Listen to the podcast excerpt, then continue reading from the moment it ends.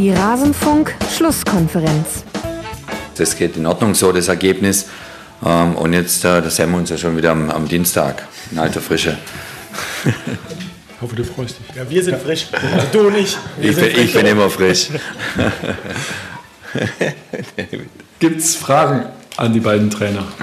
Ja, genau. Ich wollte halt von äh, Herrn Wagner wissen, äh, Suat hat sich verletzt. Wie ernst ist seine Verletzung? Kann Sie was sagen? Also ihm ist einer auf den Zeh getreten. Ähm, wie schwerwiegend, das weiß ich nicht. Er konnte nicht weiterspielen, dementsprechend ähm, scheint es dann schon zumindest mal schmerzhaft gewesen zu sein. Wie ernsthaft, das weiß ich noch nicht, aber es äh, ist eine Fußverletzung. Kann er spielen am Dienstag? ich weiß es nicht. Nur mal fragen. Ne? Alles zum letzten Bundesligaspieltag.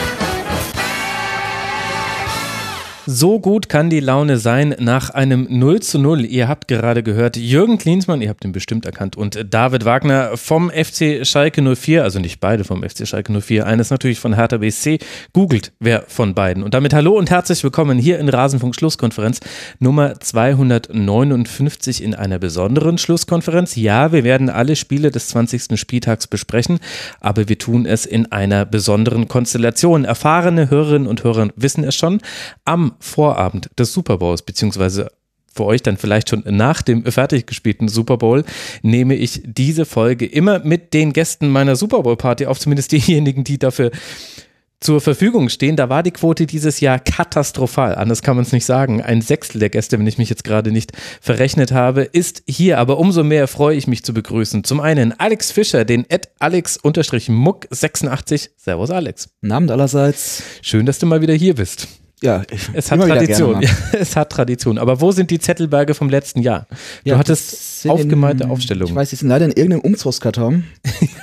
was dazu geführt hat, dass ich dies Jahr, wie du ja schon nein, nein, nein, nein, alles gut. Nicht ah. alle zwölf Spiele gesehen habe. Ja, zwölf Spiele vor allem. da fängt es ja schon an. Hier wird einfach Qualität groß geschrieben und ihr habt ihn gerade schon lachen gehört. Ich begrüße ebenfalls hier den Christoph. Er ist mein Bruder. Ed Krusty, der Clown, heißt er auf Twitter und ungefähr so lustig ist er auch. Hallo Christoph. Servus. da hat er sich schon die knackige Pointe aufgespart. Wir wollen sprechen über den 20. Bundesligaspieltag. Vorher möchte ich mich aber noch bedanken bei Zeitautomatik, bei Matti, bei Delius oder Delius, bei dem Igel, bei Joni Moritz, bei Senator, bei Emma, bei Jan, bei Jonas H. und bei Kuchen89. Sie alle sind Rasenfunk-Supporterinnen und Supporter und halten den Rasenfunk Werbe, Sponsoren und Paywall frei und unterstützen uns auf diesem Weg, auf dem direkten Weg. Herzlichen Dank dafür. Ihr könnt uns auch indirekt direkt unterstützen, indem ihr auf kiosk.rasenfunk.de euch unseren schicken, fair produzierten Rasenfunk-Merch anguckt. So, bevor wir loslegen, habe ich noch Ankündigungen zu machen. Letzte Woche ist erschienen ein Kurzpass zur Serie A mit dem allseits beliebten Christian Bernhard. Warum wir alle ihn so lieben, das hört man im letzten Kurzpass sehr, sehr gut. Kann ich euch sehr ans Herz legen. Und hoffentlich am Dienstag erscheint ein Kurzpass zur zweiten Liga. Ja, ja, da geht es jetzt auch weiter. Also der Rasenfunk nimmt Fahrt auf im Jahr 2020, so wie er es auch vor fünf Jahren gemacht hat, in Schlusskonferenz Nummer 14. Das war auch die Episode zum 20. Spieltag. Gäste damals Rollo Fuhrmann und Stefan Rommel. Alex, du hast mir schon angedroht, du, du würdest diese Folge durchhören und mir Dinge dazu sagen. Ja, ich habe sie mir angehört. Es war sowohl inhaltlich als auch akustisch etwas anderes als heute. Muss man leider so sagen. Es war aber auch längenmäßig äh, eher die Super Bowl-Folge als deine normale Länge. Aber trotzdem hat es Spaß gemacht. Wie lang war sie denn? Ich glaube, äh, 1,45 etwa. Also es war Und das nicht, war damals lang. Ja, damals war das lang, aber damals wurde auch über wichtige Dinge wie Stadionbratwurst diskutiert. ja, ja, wir, wir haben damals noch, machen. Das, das ist gar kein Problem. Also. Das habe ich tatsächlich total wieder vergessen. Das ist mir jetzt erst wieder aufgefallen wegen dieses äh, Rasenfunk mhm. vor fünf Jahren Projekt, dass wir damals noch live gestreamt hatten. Ja, also ihr habt, äh, Rollo hat phasenweise gesagt, kann ich jetzt auch mal ein paar Fragen beantworten, die gerade über Twitter kamen. Genau. Und war total begeistert. Die Fragen waren von grandios bis zu, naja. Aber mein Highlight war tatsächlich, dass ihr über stadionwurst.net diskutiert hat, wer wie seine Stadionwurst ist. Ich glaube, Rollo wollte sie am liebsten, wenn er sie mit Pommes isst, rot-weiß, wenn nicht mit Senf. Okay. Und ich habe nachgeschaut, die Seite Stadionwurst.net gibt es noch. Ja, herzliche Grüße. Aber man muss dazu sagen, 60 München ist in der dritten Liga in der Allianz Arena einsortiert. Man sollte sie vielleicht mal ein bisschen updaten. Ja, gut, die konnten jetzt Aber trotzdem, wer sich anschauen will, lustige Seite. Und das Kann ist jetzt machen. das, was du aus der Schlusskonferenz Nummer 14 mitgenommen hast, ja? Äh, es war natürlich das Highlight. Andererseits gab es Diskussionen auf der FC Augsburg nach einem 2 zu 2 gegen die Frankfurter Eintracht, jetzt in dauerhaft da oben mitspielt. Platz Europa- 4 waren sie damals. Platz 4 waren sie damals, genau. Und da wurde gar nicht so falsch analysiert, Augsburg ist ähm, nicht von einem einzelnen Spieler abhängig, sondern mannschaftlich relativ ähm, ausgeglichen, Hm. was, was man wahrscheinlich über die folgenden Jahre auch immer mal wieder sagen konnte. Und bei Frankfurt wird diskutiert, wie soll das jetzt weitergehen? Ja, ganz, ganz viele Fragezeichen. Ja, heute sind wir ein bisschen schlauer. Da ging es viel um die Abhängigkeit von Alex Meyer, hat zumindest ein äh, Hörer im Korrekt. Forum geschrieben, der auch die äh, Folge gehört hat. Danke an, also natürlich Alex, äh, der sich die Folge nochmal angehört hat, und Volker und Aubergine, die haben im, im Forum, nee, Aubergenie heißt er, Entschuldigung. Jetzt habe ich auch noch dieses, dieses schöne Wortspiel verhaut. Aber gut, er hat es riskiert, äh, dadurch, dass er sich so genannt hat. Danke, dass ihr euch diese Folge von vor fünf Jahren nochmal angehört habt. Es, es war ein langer Weg, den der Rasenfunk zurückgelegt hat. Ähnlich lange wie der Weg von Davy Selke, der damals nämlich äh, im Alter von 19 für Werder noch gespielt hat und auch ein Tor geschossen hat. Und Alex Meyer hat gerade seine Karriere beendet, oder? Hm, hat Alex jetzt gerade Meyer Karriere gerade bekannt genau, gegeben, ja, genau. stimmt. So schließen sich dann die Kreise. So soll das doch sein. Und damals war der Rasenfunk noch live. Ich habe kurz überlegt, ob wir heute bei Instagram live gehen, aber wir können ja gar nicht auf, auf irgendwelche Fragen eingehen. Dafür reicht die Zeit wahrscheinlich nicht, denn wir haben so wahnsinnig viel zu besprechen. Wir haben heute keinen eindeutigen Schwerpunkt auf einem Verein. Dafür haben wir viele Fragen von euch, lieben Hörerinnen und Hörern, eingesammelt. Deswegen gehen wir jetzt in den Spieltag rein. Ihr selbst, liebe Hörerinnen und Hörer, dürft raten, nach welchem Kriterium die Spiele in Reihenfolge gebracht werden. Kleiner Tipp, am Ende der Folge schaut euch an, von hinten nach vorne erklärt es sich, welche Spiele da hinten gelandet sind. Wir wollen zuerst sprechen über Borussia Dortmund gegen den ersten FC Union Berlin. In einem beeindruckenden Spiel gewinnt Dortmund mit 5 zu 0 gegen Union. Die Tore machen Sancho, zweimal natürlich Holland, einmal Reus und Witze. Es gibt keine Phase im Spiel, in der Union Dortmund in den Griff bekommt. Oft auch durch eigene Fehler im Spielaufbau lädt man im Gegenzug eigentlich den BVB zu Toren ein. Christoph, diese Frage hörst du heute zum allerersten Mal. Warum hatte der erste FC Union hier überhaupt keine Chance? Tatsächlich war das eines fast der einzigen Spiele in der ganzen Saison, wo ich fand, dass Union einfach tatsächlich von Beginn an ganz deutlich unterlegen war. Hm. Dortmund kam mit ordentlichem Schwung aus den letzten beiden Spielen, ähm, hat sich jetzt so schon so ein bisschen eingespielt und kam ja ordentlich schnell ins Spiel, hat über die Außen gleich sich ein paar gute Chancen gespielt und wenn du halt direkt nach, ich glaube, 13 Minuten mit 2-0 führst, Ja. dann ist es für Union auswärts in Dortmund natürlich auch wirklich hart. Mm, Dortmund hatte sich dann sehr eingespielt.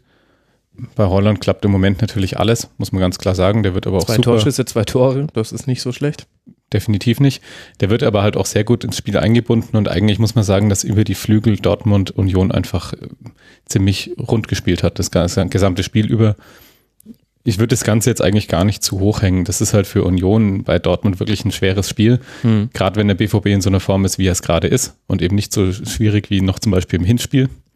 Da werden Mhm. sich die Berliner ja ganz gern dran erinnern. Ähm, ja, dann kann man halt tatsächlich auch mal 5-0 verlieren. Das war dann schon ein recht deutlicher Klassenunterschied in dem Fall. Ja, du schaust mich jetzt an. Es ist eigentlich ganz gut zusammengefasst. Du hast vorne Sancho, du hast Holland, du hast Reus, du hast Witzel und wenn die in einer guten Form sind, dann ist es für jede Abwehr der Liga schwer. Und wenn du dann halt einen Aufsteiger hast, Union Berlin liegst, ich habe das geschaut, nach 18 Minuten 2-0 hinten. Das erste Tor natürlich, also ich glaube, das erste war es nicht äh, ein bisschen glücklich, abgefälscht. Ja, dann kriegst du so ein genau. Ding rein, Mhm. willst dich kurz schütteln, zack, steht's 2-0. Ja. Und dann ist Dortmund in der Form momentan natürlich in der Lage, schnell ein Scheibenschießen draus zu machen. Ähm, Im Endeffekt, Union Berlin wird es lieber sein, einmal 0 zu 5 zu verlieren, als, als 5 mal 0 zu Ah, sehr schön, war sehr Alex. platt, aber es ist leider so.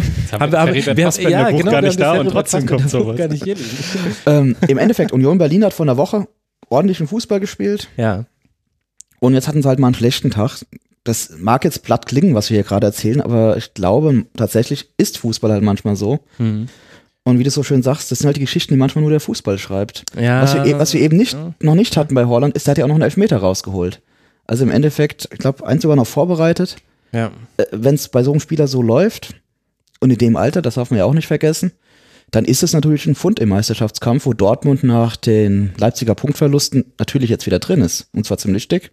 Union war auch recht schnell dann schon ein bisschen verunsichert. Ich finde, das hat man auch gemerkt. So der Kikiewicz zum Beispiel hat ein, zwei Unsicherheiten gehabt, die man Was von man ihm so gar nicht sieht. Genau. Der ist ein absolut solider Keeper, macht da nicht unbedingt immer was Spektakuläres, aber er ist absolut solide und da hat er schon so ein, zwei Unsicherheiten drin gehabt. Da hat man einfach gemerkt, dass es in dem Spiel, ein, ja, es war für Union in dem Spiel einfach nichts zu holen. Das hast du von Beginn an gemerkt. Ansonsten, sage ich mal, die haben jetzt gegen Leipzig ähm, und gegen Dortmund verloren. Da kann man durchaus mal verlieren und haben halt gegen Augsburg gewonnen. Also ich sag mal, das, was man machen musste, hat man erreicht. Richtig, genau. Mit 23 Punkten hat man sechs Punkte Vorsprung auf den Relegationsplatz. Ich fand es halt so interessant, weil, weil Dortmund, glaube ich, die erste Mannschaft in der Saison war, die es geschafft hat, vielleicht zusammen mit Bayern damals in der ersten Halbzeit zu Hause gegen Union und äh, Leipzig natürlich im Auftaktspiel am ersten Spieltag. Das waren die einzigen Mannschaften, die es geschafft haben, Union den Plan A zu nehmen. Also Berlin hat ja kaum lange Bälle gespielt, 35 nur, das ist sehr, sehr wenig für Union. Man hat deswegen auch äh, sehr wenig äh, diese Kopfballduelle bekommen, äh, auf die man sonst aus ist mit Anderson, neun gewonnene Kopfballduelle.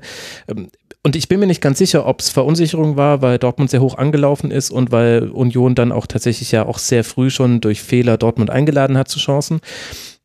Ob es vielleicht auch tatsächlich ein Mittel war, äh, also gewollt war diesmal nicht äh, lang raus zu kombinieren, aber äh, Union sah aus wie eine komplett andere Mannschaft als sonst. Und, und ich glaube, dass es nicht nur eben auf Seiten von Union dafür der Grund zu suchen ist, sondern Dortmund war auch einfach richtig, richtig stark. Ähm, Und man redet natürlich viel über die Offensive, bei fünf Toren ist es ja klar und allein über Sancho könntest du Lobeshymnen ähm, dir ausdenken, was der in den letzten Spielen macht, auch Winterpausen übergreifend, also auch quasi am Ende der Hinrunde. Das ist wirklich einfach super. Aber auch defensiv war es ein absolut makelloser Nachmittag. Das geht halt fast so ein bisschen unter. Definitiv. Also Union hat, was ich so lese, sich drei Chancen herausgespielt, davon eine als sogenannte Großchance bewertet. Hm. Es war tatsächlich einfach für Union von Beginn an nichts zu holen. Die konnten sich, wenn du sie zwingst, sich durch Kombinationen nach vorne zu spielen, ist halt einfach nicht ihr Spielstil. Ist dann schwierig. Ja, das stimmt. Subotic war fast noch so der beste Unioner, fand ich. Es ist auch oft ins Mittelfeld nachgerückt, äh, mit und gegen den Ball. Das fand ich ganz interessant. Also der hat, äh, der hat das riskant gespielt, seine Position, hat es aber sehr gut gemacht. Natürlich dann mit der sehr, sehr schönen Pointe, dass er dann sich am Schluss nochmal von den Dortmunder Fans feiern lassen durfte. Aber der hat mir auf Unioner Seite noch am besten gefallen in einer ansonsten halt an diesem Tag nicht besonders starken Mannschaft. Müssen wir oder na, wir, wir sollten schon noch ein kurzes Wort über den BVB verlieren. Also da haben wir zum einen Sancho, Holland und Reus. Holland spielt zum ersten Mal von Beginn an und hat natürlich diese irre Qu- Torquote. Ich finde aber tatsächlich das, was Sancho macht, fast noch krasser eigentlich in den letzten Partien. Das geht mir eigentlich so ein bisschen unter, zumindest so in der meisten Berichterstattung, die ich jetzt gelesen habe. Ich finde das unglaublich. Ich bin auch sehr gespannt, wie die EM läuft, wenn, wenn dieser Sancho in einer jetzt auch nicht so schlechten englischen Mannschaft äh, spielt. So langsam geht mein Fokus Richtung, Richtung EM. Man merkt, dass ich da die EM-Planung neulich gemacht habe.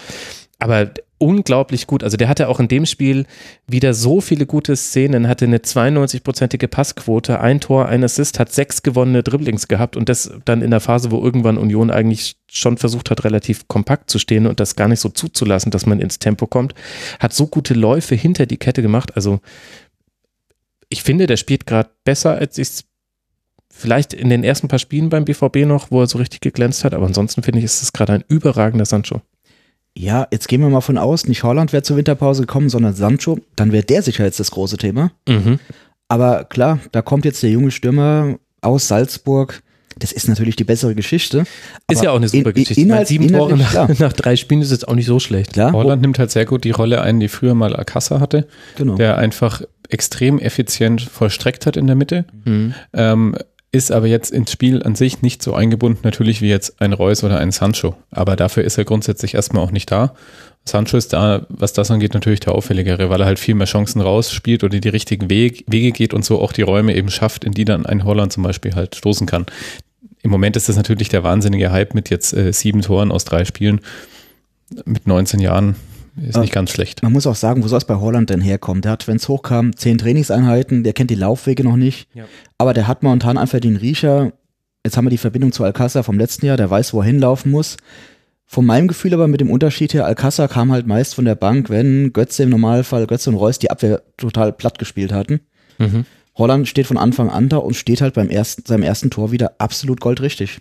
Ja, das ist auch ein er läuft durch. Er läuft Also, durch, genau. Das kann man nicht lernen. Also das sind so diese Dinger, die kann ein Stürmer oder er kann sie nicht.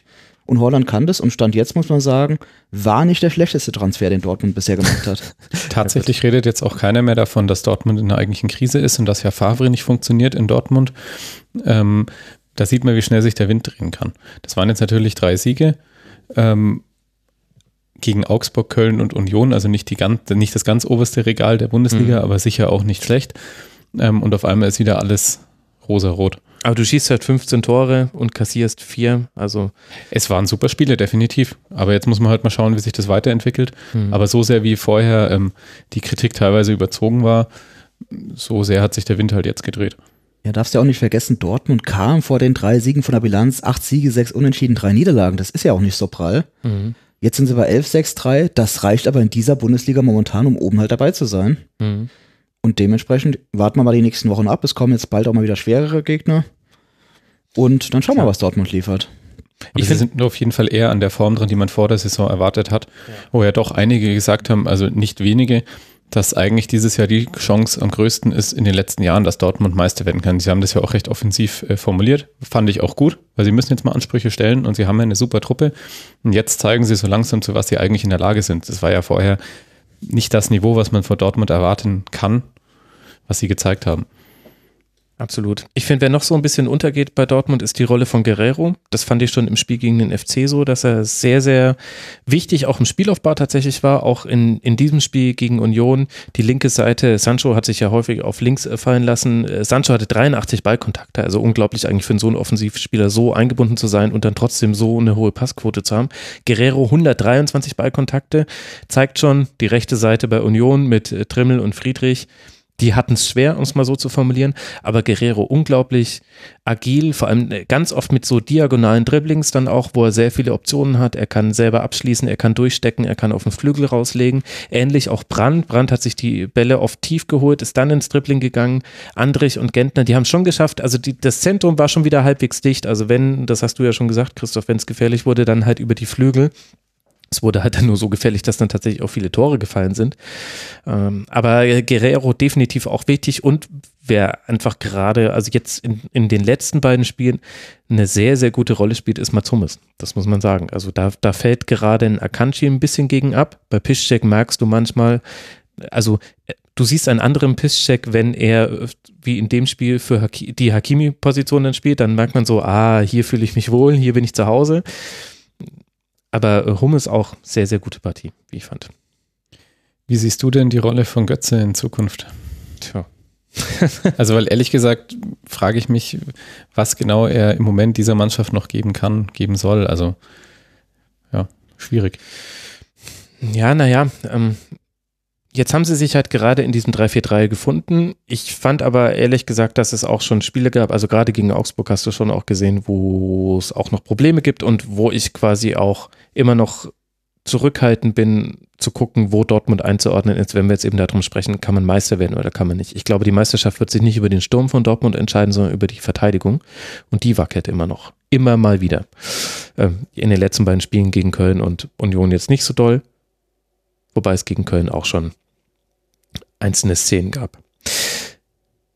Was ist das für ein Geräusch? Okay, gut, weg. Sekunde, warte. Ich mach, irgendwas rohrmäßig, ja. ich mache einfach weiter. Ähm, es wird aber, glaube ich, auch noch die Szene, die Spiele geben, wo du eher mit einem klassischen Zehner spielen musst. Also jetzt, jetzt war das ja eigentlich ein relativ sauberes 3-4-3 und Brandt konnte es sich erlauben, sehr weit vorzuschieben, Witzel eigentlich auch. Also du hattest relativ viele Spieler in den Halbräumen und in der Zentrale, da wo du sie haben wirst. Ich glaube, es wird aber auch noch Spiele geben, wo du eher mit einem klassischen Zehner spielst und das ist halt eher die Position von Götze. Aber ich finde, man ist da halt sehr schnell bei den immer gleichen Diskussionen. Also wir haben die, wir haben auch Fra Fragen zu diesem Spiel gestellt bekommen von Hames Milner, von Mick und von Ben Needs Holiday, die, die alle so ein bisschen in diese Richtung gehen, nämlich zum einen, naja, jetzt haben sie ja doch wieder nur einen Stürmer, in Anführungszeichen, wenn Alcázar wegwechselt. Ähm, Und dann, und dann die Anschlussfrage, was will der BVB mit Emre Can? Ich finde, das sind alles so, so Fragen, wo ich das Gefühl habe, gefühlt hat man die halt mit anderen Namen schon mal besprochen bei Dortmund. Also offenbar verfolgt man da eine Politik, dass man sagt, wir fokussieren uns auf einen Spieler, der viel Spielzeit bekommt und dahinter steht Götze. Das ist dann quasi die Antwort auf deine Frage. Und dann sieht man jetzt anscheinend einen, einen, einen Sinn in der Verpflichtung von Emre Can. Ich würde jetzt gerne abwarten, als was ist er eingeplant, weil als Sechser bin ich gespannt, wie gut er ins Kombinationsspiel eingebunden ist. Für mich ist er eher so jemand, der über das Tragen des Balles kommt und gegen den Ball auch wirklich seine, seine Qualitäten hat. Man könnte ihn aber auch in die Dreierkette eigentlich hinterziehen. Also Piszczek als Rechten der Dreierkette willst du nicht immer haben. Du willst auch nicht in jedem Spiel Hakimi auf rechts haben. Der hatte zwar auch ganz gute Aktionen gehabt, aber hat halt auch seine Probleme in der Bewegung gegen den Ball. Da kannst du halt je nach Gegner dann mit, mit Piszczek jemanden hinstellen, der da tatsächlich eher so seine Qualitäten hat. Aber gefühlt habe ich finde ich, dass, dass sich bei Dortmund die Diskussion immer ums selbe drehen, nur mit unterschiedlichen Namen. Du landest immer bei Fragen wie Mentalität, bei Fragen nach dem Trainer, bei Fragen nach der Aufstellung. Und letztlich, also ich würde jetzt eigentlich mir ganz gerne erstmal die nächsten fünf Spiele in der Rückrunde angucken. Gut, dann ist die halbe Rückrunde ja auch vorbei. Auf der, auf der anderen Seite muss man sagen, also wenn du in der Winterpause Holland und Chan holst, machst du jetzt nicht so viel verkehrt weil auch wenn Chan jetzt bei Juventus ein bisschen auf dem Abstellgleis war, der kann ja wirklich Fußball spielen. Das hat er oft genug bewiesen. Gut, aber du hast dafür Weigel abgegeben. Ich ja, und was, was für mich, was bei mir dafür spricht, wenn du Weigel als defensiven Mittelfeldspieler abgibst, siehst du entweder keinen Bedarf, dann ist das so, oder du willst Chan als Verstärkung holen. Und das ist er im Zweifelsfall nicht. Also daher gehe ich ganz persönlich von aus, dass sie sagen, wir brauchen den Sechser nicht mehr, wir nehmen Chan, holen ihn als, als Verteidiger. Mhm. Und wenn es dann Not am Mann ist, kann der uns halt auch die Sechser-Position spielen. Weil wenn man sagt, wir brauchen einen Sechser, dann hätte man einfach Weigel behalten. Also, ja, ich, also ich sehe die Chan-Verpflichtung, ich verstehe sie nicht ganz, aber ich sehe mich halt jetzt auch, also ich sehe mich halt nicht in der Position jetzt zu sagen, das ist ein Fehler, weil ich weiß ja gar nicht, wie sie ihn einsetzen wollen. Ich finde, das ist so ein bisschen das Problem an der aktuellen Debatte. Wir haben jetzt noch keine, kein Spiel, keine Spielminute von ihm bei Dortmund gesehen. Keine Ahnung, was sie sich dabei gedacht haben. Sie werden sich etwas dabei gedacht haben. Dann haben wir noch eine Frage zu Union Berlin bekommen. Paulinho 98 fragt, seht ihr die Gefahr, dass Union noch in den Abstiegskampf abrutscht? Ist das Spiel nächste Woche gegen Bremen da womöglich schon eine Vorentscheidung mit einem möglichen neun Punkte Vorsprung? Ja und ja. Das Spiel ja, ist ja, natürlich ja. extrem wichtig. Ähm, also sicher fühlen darf sich Union natürlich nicht. Wenn man mhm. vor der Saison gefragt hätte, wer sind die klaren Abstiegskandidaten, dann wäre man immer unter anderem auch bei Union Berlin gelandet. Die spielen eine wirklich hervorragende Saison, ähm, aber die dürfen sich natürlich nicht zu so sicher fühlen. Sie haben jetzt 23 Punkte, sind damit sechs Punkte vor Bremen, die auf dem Relegationsplatz stehen. Dementsprechend weiß man, was das direkte Duell für eine Bedeutung hat. Ähm, ich persönlich glaube jetzt eigentlich schon, dass ähm, Paderborn, Düsseldorf, Bremen und Mainz da hinten relativ äh, das unter sich ausmachen werden. Mhm. Aber ja, Union ist Zwölfte und hat, wie gesagt, den genannten Punktvorsprung. Man darf sich da nicht zu sicher fühlen. Sie haben aber eine ganz gute Ausgangsposition, sodass man halt sagen kann, ja, man hat jetzt gegen Dortmund deutlichst verloren. Aber wenn man halt zum Beispiel gegen so Gegner wie Augsburg oder halt eben die direkten Konkurrenten ein paar Punkte holt und im Moment ist sogar ein Unentschieden viel mehr wert, als es so am Anfang genau. der Saison gewesen wäre, weil an sich ist ein Unentschieden halt relativ wertlos, aber im Moment würden sie ja damit den Punktabstand halten. Also sie sind definitiv in einer ganz guten Position und ich sehe jetzt eigentlich keinen spielerischen Einbruch kommen im Moment. Ich glaube, die sind recht solide aufgestellt momentan, so wie sie spielen, was sie spielen. Sie wissen genau, was sie können, was sie nicht können und machen das dafür sehr gut. Also ich denke eigentlich, dass wir Union Berlin nächstes Jahr auch noch in der ersten Liga sehen ja, kein Dissens da von mir. Also ich erwarte, dass Bremen nächste Woche gegen Union Berlin verlieren wird. Damit sind es neun Punkte. Union steht weiter vor der Hertha. Damit sind die Eisernen wahrscheinlich total glücklich. Ähm, weil ich schlicht und ergreifend denke, dass das Mannschaftsgefüge, die Anzahl der Verletzten, alles momentan für Union spricht. Mhm. Und und die ja, haben es sogar noch geschafft, sich so zu verstärken mit Mali, dass sie quasi einen Spieler mit einer Qualität bekommen, den sie in der Form nicht ähm, haben. Ich glaube, was da auch nicht vergessen darf, Union hat halt immer noch die Heimspiele in der alten Försterei. Das mag jetzt zwar schon ein bisschen Gewohnheit sein, Bundesliga in der alten Försterei, aber es bringt dir vielleicht doch noch eins, zwei Prozent. Ja, und wir haben es ja schon gesagt, bis auf eins, zwei Spiele Bayern Dortmund haben sie ihren Plan A meistens zumindest ein Stück weit durchbekommen. Auf jeden Fall. Und das ist was, was viele Bundesligisten von ganz oben bis ganz unten nicht von sich behaupten können. Ja, das stimmt.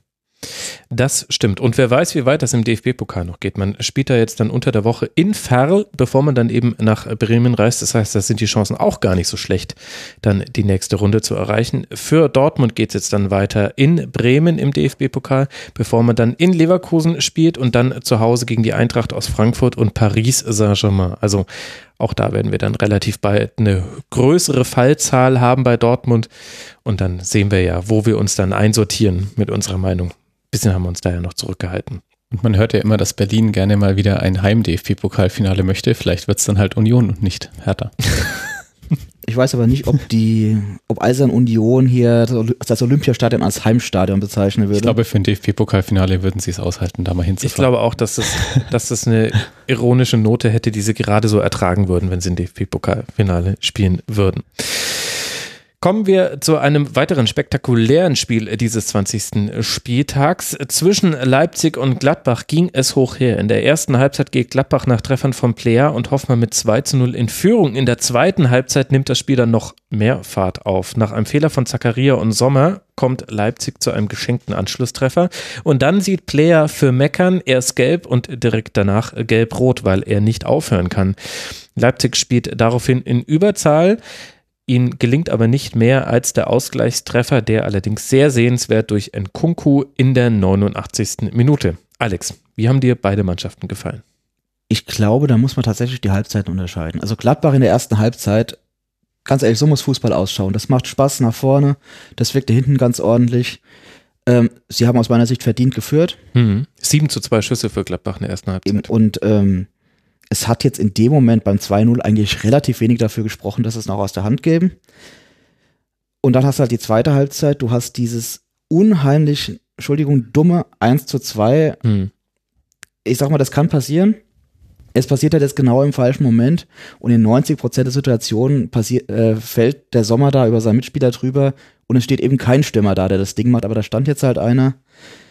Dann die gelb-rote Karte, ja. Da diskutieren wir jetzt über Fingerspitzengefühl. Muss man die geben? Kann man die geben? Wir werden das Spiel, äh, das Thema sicher nachher bei Paderborn nochmal aufmachen. ähm, aus meiner Sicht, die Regelauslegung ist jetzt halt so, wie es ist seit der Winterpause. Es ist bekannt. Stieler hätte natürlich sagen können, okay, ich rede letztes Mal mit dir, ich gebe die jetzt nicht, aber da muss sich auch Blair die Frage gefallen lassen, wieso winkt der da noch ab und sagt nicht einfach, okay, ist jetzt so, ich habe Gelb, wir spielen weiter. Also so war eben die Szene, sollte es jemand nicht gesehen haben. Er beschwert sich über einen, einen Foulpfiff gegen ihn, sieht dafür die erste gelbe Karte, geht dann von Stieler weg und macht zweimal noch eine wegwerfende Handbewegung. Und äh, Stieler gibt ihm daraufhin nochmal eine gelbe Ist nichts Großes. Stieler hat ja danach auch diverse Interviews gegeben, hat gesagt, ja, aus, de, aus den und den Gründen, die ich jetzt eben beschrieben habe, muss er so handeln. An, klare Ansage der, äh, des Deutschen Fußballbundes. Hm. Ähm, auch weil es tatsächlich nötig ist, wenn man sich teilweise die Spiele so anschaut, von Kreisliga A bis ganz oben hin. Mhm. Ja, es, ich habe da auf der einen Seite natürlich, denke ich, da kann Stieler anders handeln, auf der anderen Seite, es ist halt bekannt, das wird jetzt seit zweieinhalb Wochen so gepfiffen. Wieso hat sich Player da nicht mal ein bisschen im Griff? Ich verstehe es persönlich, wenn man Fußball gespielt hat, schon ein Stück weit. Auf der anderen Seite, der Mann kriegt ein paar Millionen, ja, gut. Er ist, voll, er ist Vollblutfußballer, es ist jetzt seit Wochen bekannt. Das wollen wir nicht so tun, als ob er in dem Moment an, es, an ist ja, Konto es ist ja nicht so, dass Stieler die ganze Zeit gesagt hätte, ich lasse jetzt alles laufen und gebe jetzt genau dir gelb und gelb-rot.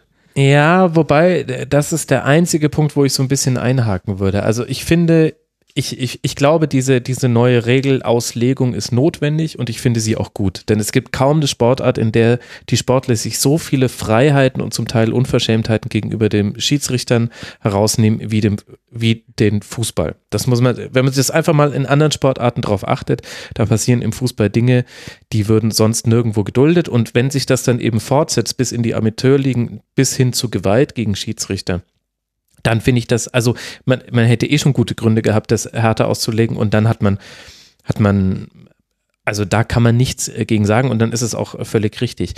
Das einzige Problem, was ich so ein bisschen habe, ich, ich kann mit dieser gelb-roten Karte leben, ich finde, sie ist vertretbar. Allerdings gab es vorher im Spiel zweimal ein taktisches Foul. Ich glaube, einmal von Heistenberg, einmal von Leimer. Das war noch in der ersten Halbzeit, in der sehr starken Gladbacher ersten Halbzeit. Und beides Male gab es keine gelbe ja, Karte. Und das in einem Spiel, wo man weiß, dass Umschaltsituationen so wichtig werden. Also wo taktische Fouls, finde ich, auch nochmal eine höhere Bedeutung haben als in einem x-beliebigen Bundesligaspiel, was man auch als Schiedsrichter weiß. Und ich finde es grundsätzlich okay, wenn man einen Spielraum als Schiedsrichter hat und den dann auch ausnutzt. Die besten Schiedsrichter kommen ja meistens mit wenigen gelben Karten aus.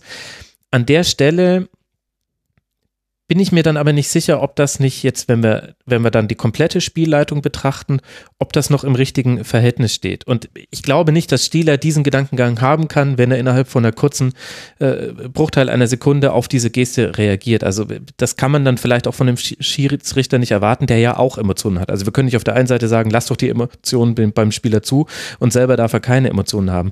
Aber in der Gesamtbetrachtung des Spiels, finde ich, steht es dann schon in einem Missverhältnis, dass wir bei der einen bei der einen Szene eine sehr, sehr korrekte und strikte Regelauslegung haben, so wie es angekündigt ist, völlig legitim. Auch Nico Elvedi wurde dann verwarnt. Jan Sommer hätte er noch verwarnen können, der ist aus seinem Tor rausgekommen. Vielleicht war da dann das, das Fingerspitzengefühl, was die Leute ihm sonst nicht zugestehen. Und in dem anderen Fall aber bei den taktischen Fouls, da hat, da hat Stieler die Linie nicht so strikt ausgelegt. Und das ist, das kann er so machen. Das ist jetzt kein, kein Fehler. Wir, wir, wollen ja eigentlich auch nicht, dass mit gelben Karten um sich geworfen wird. Nur halt in der Rückschau wirkt das dann irgendwie. Also steht das irgendwie in einem merkwürdigen Verhältnis, dass man sich denkt, Moment, also das eine waren jetzt halt auch wirklich Spieleingriffe in, in wichtigen Spielsituationen. Und dann hat man halt Diskussionsspielraum. Ja. Wobei ich denke, wir diskutieren jetzt schon wieder über einen Schiedsrichter. Auf der anderen Seite muss man sagen, Leip muss man Leipzig hat das natürlich dann in Überzahl auch ordentlich gemacht. Nicht überragend, aber sie haben sich den Punkt geholt, den sie bitter nötig haben nach der letzten Woche, nach der Niederlage in Frankfurt. Ähm, aber wenn man sich das Chancenverhältnis in der zweiten Halbzeit anschaut, das ist schon sehr eindeutig. Also die haben sich da mhm. viele rausgearbeitet, nicht immer die allergrößten. Aber sie 16 zu 0 Schüsse waren es. 16 zu 0, genau. Und davon, ich glaube, 6 zu 0 aufs Tor, ein paar daneben, ein paar abgeblockt. Das ist schon viel. Mhm. Und sie haben sich im Ende halt das Ergebnis teilweise erspielt, teilweise erkämpft. Sie wollten halt unbedingt noch den einen Punkt haben, am Ende ja sogar noch die Chance aufs 3-2, machen die da nicht. Mhm. Das wäre vielleicht auch ein bisschen zu viel gewesen. Andererseits brauchen die halt wirklich jeden Punkt für die Meisterschaft und nur darum geht's für den Verein noch. Ich finde, als Gladbach darf man einen Fehler nicht machen und ich bin mir aber sicher, dass sie den nicht machen. Sie spielen eine überragende erste Halbzeit, führen völlig verdient 2 zu 0, könnten mit ein bisschen mehr Glück vielleicht sogar 3 zu 0 führen lassen sich dann dieses Spiel aber komplett aus der Hand nehmen. Natürlich gegen ein sehr gutes Leipzig, was in der zweiten Halbzeit gezeigt hat, wozu man eigentlich in der Lage ist. Aber das 1 zu 2 legt man sich selbst rein. Natürlich, sowas kann immer passieren, sollte aber natürlich nicht so oft sein. Dann kriegt man eine natürlich diskutable gelb-rote Karte. Aber trotzdem erklärt es für mich nicht, warum man in der zweiten Halbzeit so komplett unterlegen war. Weil das war, wie der Alex am Anfang richtig gesagt hat, das waren zwei verschiedene Halbzeiten. Einmal war Gladbach klar besser, einmal war Leipzig klar besser. Von dem her finde ich, das 2 zu 2 geht auch in Ordnung. Ähm, aber mit ein bisschen Pech hätte man dieses Spiel am Ende noch 3 zu 2 verloren. Ja. Und da würde ich mir die Frage stellen, wie kann das passieren? Weil man hatte in der ersten Halbzeit Leipzig das komplett im Griff. Mhm. Natürlich ist Leipzig inzwischen eine Mannschaft, die man nicht immer komplett kontrollieren kann. Die sind vorne durchschlagskräftig, die werden sich immer mal eine Chance erspielen. Und sie haben halt sehr schlau umgestellt. Natürlich, genau. Aber da muss man halt als Gladbach auch irgendwie reagieren. Klar, die rote Karte nimmt ihr halt einen Spieler, dann ist es schwieriger. Ja, aber es macht mir, also mir ist es zu einfach, wenn man nur sagt, ja, die gelb-rote Karte hat dieses Spiel entschieden, weil das war nicht so. Nee. Wobei der auch sagen muss, natürlich kann, kann und stellt Nagelsmann zur Halbzeit um mit äh, Pausen und Schick, die er dann bringen kann. Das mhm. ist auch eine Qualität. Ist dann von einem ähm, 4-2-3-1 eher zu so einem klassischen 4-4-2, äh 4-2-2-2 ähm, und dann um. Genau, da die Frage im Forum auch gestellt wurde, man kann sich schon die Frage stellen, ob vielleicht Nagelsmann mit seiner Ausgangsaufstellung oder Ausgangsformation hundertprozentig richtig lag. Wenn du 0-2 zur Halbzeit da im Hinten liegst, muss man wahrscheinlich sagen, eher nicht, beziehungsweise Gladbach hat das einfach besser gemacht. Ja, ich glaube, da muss es tatsächlich von der anderen Seite sehen. Gladbach hat ja etwas Unerwartetes gemacht. Gladbach hat Zakaria in eine Dreierreihe gezogen und zwar nicht nur im Spielaufbau, sondern auch gegen den Ball. Also der ist da verblieben. Das heißt, Gladbach hatte im Spielaufbau auch wenn, wenn Leipzig mit allen drei Spielern angelaufen ist, hatte, konnte man das noch ganz gut lösen und dann haben sie halt ganz bewusst den, den rechten Raum ähm, attackiert mit, mit Bällen eben auf Tyram, der rechts raus sich hat fallen lassen, mit Leiner, der da, der da viele Wege gemacht hat gegen Forsberg und gegen Halstenberg, die da zum Teil auch versucht haben zu pressen, aber nicht so die, also da haben die Abstände nicht so ganz gestimmt, deswegen gab es diese Lücken, in die man reingespielt hat. Und das hat ja Gladbach gemacht und mit dieser, mit dieser Grundkonstellation, mit Zakaria im Aufbau, der da bleibt und mit Kramer und Neuhaus als sehr spielstarke zentrale Verbindungsspieler und auch viel Risiko, was Gladbach da gegangen ist. Also die hatten oft den Ball dann eben auf dem Flügel und haben dann aber den Ball nach innen gespielt, der dann wiederum gechippt wurde auf die hinter die hinter die letzte Kette von Leipzig. Das ist sehr riskant, wenn du da einen Ball verlierst bei diesem Ball in die Mitte, dann kommt ein Spieler dazwischen, der schon die richtige Richtung hat. Das wird sehr gefährlich. Gladbach hat es aber halt sehr sehr gut gelöst und vor allem vor diesem 2 zu 0, das war einer der schönsten herausgespielten Tore dieser Saison. Und ich würde es dann quasi eher aus dieser Richtung sehen. Da hat Gladbach etwas Unerwartetes gemacht und Leipzig hat es erst in der Halbzeit geschafft, darauf adäquat zu reagieren. Wo man die Frage stellen kann, wäre das früher möglich gewesen? Vielleicht sogar erforderlich gewesen, aber wo man auch festhalten kann, in der zweiten Halbzeit hat es ja auch in diesen 14 Minuten bis zu dieser gelb-roten Karte auch schon gut funktioniert. Ich glaube, Gladbach hat auch Kramer dann gefehlt. Ja, er das ist kommt ziemlich natürlich früh noch rausgegangen, ähm, Ja, weil er mal 29. wieder was Minute. gegen den Kopf bekommen hat. Ähm, wo ich mir nicht ganz sicher bin, ich glaube, er springt sogar ein bisschen in den Weg eigentlich und kriegt dann halt unglücklich ähm, was ab. Und das hat man schon gemerkt, dass der ihn in, im Mittelfeld gefehlt hat, so als ordnendes Mhm. Element. Und da hat dann Leipzig in der zweiten äh, Halbzeit wirklich den Finger in die Wunde gelegt. Ähm, eine Frage jetzt mal an dich, Max. Wenn ich mir Timo Werner so anschaue, Ja. der hat äh, bisher eine wirklich überragende Saison äh, gespielt, wenn ich mir die letzten Spiele so anschaue. Ein Tor gegen Paderborn, dann gegen Hoffenheim zwei, dann gegen Lyon eins, gegen Düsseldorf, gegen Dortmund zwei Stück. Dann hat er gegen Augsburg immer nicht getroffen, dann gegen Union zweimal. Und die letzten beiden Spiele, gerade die, wo Leipzig insgesamt von der Chancenverwertung auch eher schlechter war, beziehungsweise zwar viele Halbchancen sich erarbeitet, aber nicht die richtig großen Dinger, genau da ist er dann torlos. Siehst du irgendeinen Zusammenhang? Hat Timo Werner jetzt mal ein, zwei schlechte Spiele oder ist das, dass vielleicht die Gegner sich auch langsam taktisch besser auf ihn einstellen? Nee, ich glaube, Taktik hat es ehrlich gesagt nichts zu tun. In der ersten Halbzeit war er sehr unauffällig, weil halt gar keine Bälle ins Angriffsdrittel gekommen sind, weil äh, Gladbach da sehr hoch gepresst hat und, und Leipzig damit so viel Probleme hatte, dass, also Werner war da unauffällig, um so zu sagen, aber ich würde nicht Werner dafür die Schuld geben, sondern das, äh, das gesamte System wurde quasi halt einfach von Gladbach dekodiert in der ersten Halbzeit und wurde quasi genau an den Stellen, wo man ansetzen kann, sehr gut attackiert. Und in der zweiten Halbzeit war er dann deutlich besser, aber da hat er sich auch viel mehr wieder auf den Flügel rausziehen lassen oder wollte da auch hin, wo dann zum einen es nicht so viele Torchancen auch äh, für dich gibt und wo wir halt auch gesehen haben, also die stärksten Spiele fand ich, hatte er in dieser Saison, wenn er tatsächlich in dieser verkappten Zehnerrolle gespielt hat, also wenn er quasi der sich zwischen die Linien fallende Stürmer war. Da spielt aber halt hinter ihm ein sehr, sehr guter N- Nkunku und ich finde, dass äh, Nkunku der der ist der bestimmende Mann gerade bei Leipzig. Der ist auch nicht in den Griff zu kriegen gewesen. Man kann es jetzt auch an diesem 2 zu 2 sehen, was ein wunderbarer Schuss war, aber der hatte auch sonst einfach einen, einen richtig guten Tag, vor allem in der zweiten Halbzeit. Und der ist gerade, finde ich, der wichtigste Mann bei Leipzig. Vielleicht neben noch Upamecano, der hatte zwei Wackler, ansonsten auch wieder eine sehr, sehr gute Leistung. Hat super gerettet gegen Tyram. Der steht alleine vor Gulaschi. Genau, genau. Also äh, und, und einmal hat er sich überdribbeln lassen von äh, Thuram, da sah er nicht gut aus. Man hatte auch kurz das Gefühl, er hätte eine Verletzung, aber ansonsten wieder absolut herausragend spielen. Ich finde, Upamecano und Nkunku sind die wichtigsten Spieler gerade bei Leipzig und Werner, der Fokus von Werner hat sich ein bisschen verlegt und ich würde da jetzt aber noch nicht mehr draus machen wollen, ehrlich gesagt. Weil er hatte auch seine Abschlüsse und die, das muss man ja, das gehört ja auch mit dazu, so gut Leipzig reagiert hat in, mit der Umstellung, also Nagelsmann hat da ja reagiert, ähm, fand ich, dass man die Überzahl dann gar nicht so schlau ausgespielt hat. Also Leipzig hat da hat sehr viele Spieler in die vorderste Reihe geschoben, beziehungsweise dann in die letzte Reihe von Gladbach. Da standen zum Teil fünf Spieler, manchmal sogar sechs, also das war irre. Man stand aber nicht immer sehr breit. Dani Olmo, der dann später kam, stand für mich also mich hat es überrascht, dass er so viel im, im, im Flügelraum oder maximal im Halbraum gespielt hat, gar nicht so sehr zentral, wie ich es erwartet hätte, wo ich jetzt gedacht hätte, da hatte die größten, die größten Qualitäten. Und dann hat Leipzig sehr, sehr viele Flanken geschlagen. 33 Flanken, viele, dazu noch viele hohe Bälle. Von den Flanken kam nicht so viel an, weil Gladbach das im Zentrum ganz gut verteidigt hat und dann auch an den richtigen Stellen ein bisschen Glück hatte deswegen war, hatte man zwar das Gefühl, der Ausgleich war folgerichtig und wäre das Spiel noch zehn Minuten weitergegangen, hätte Leipzig vermutlich noch ein weiteres Tor gemacht. Ich hatte aber das Gefühl, das hatte weniger damit zu tun, dass Leipzig seine Überzahl so grandios ausgespielt hätte, sondern dass dieses Spiel einfach von allem, was da emotional passiert war, komplett gekippt war und es Gladbach in keiner einzigen Situation geschafft hat, äh, weder durch Thuram oder später dann durch Embolo, der ja reinkam, vorne auch nur einen Ball festzumachen und, und auch nur einen Ball mal zum Einwurf irgendwie ins, äh, ins also für den eigenen Einwurf ins, äh, ins Aus irgendwie zu bekommen, indem er den Gegenspieler anstieß. Und unter dem Strich fand ich aber, dass Leipzig da also die haben, die haben das, die haben verdient noch diesen Ausgleich gemacht. Sie hatten viele Chancen, aber das Zustandekommen der Chancen war relativ zufällig oft.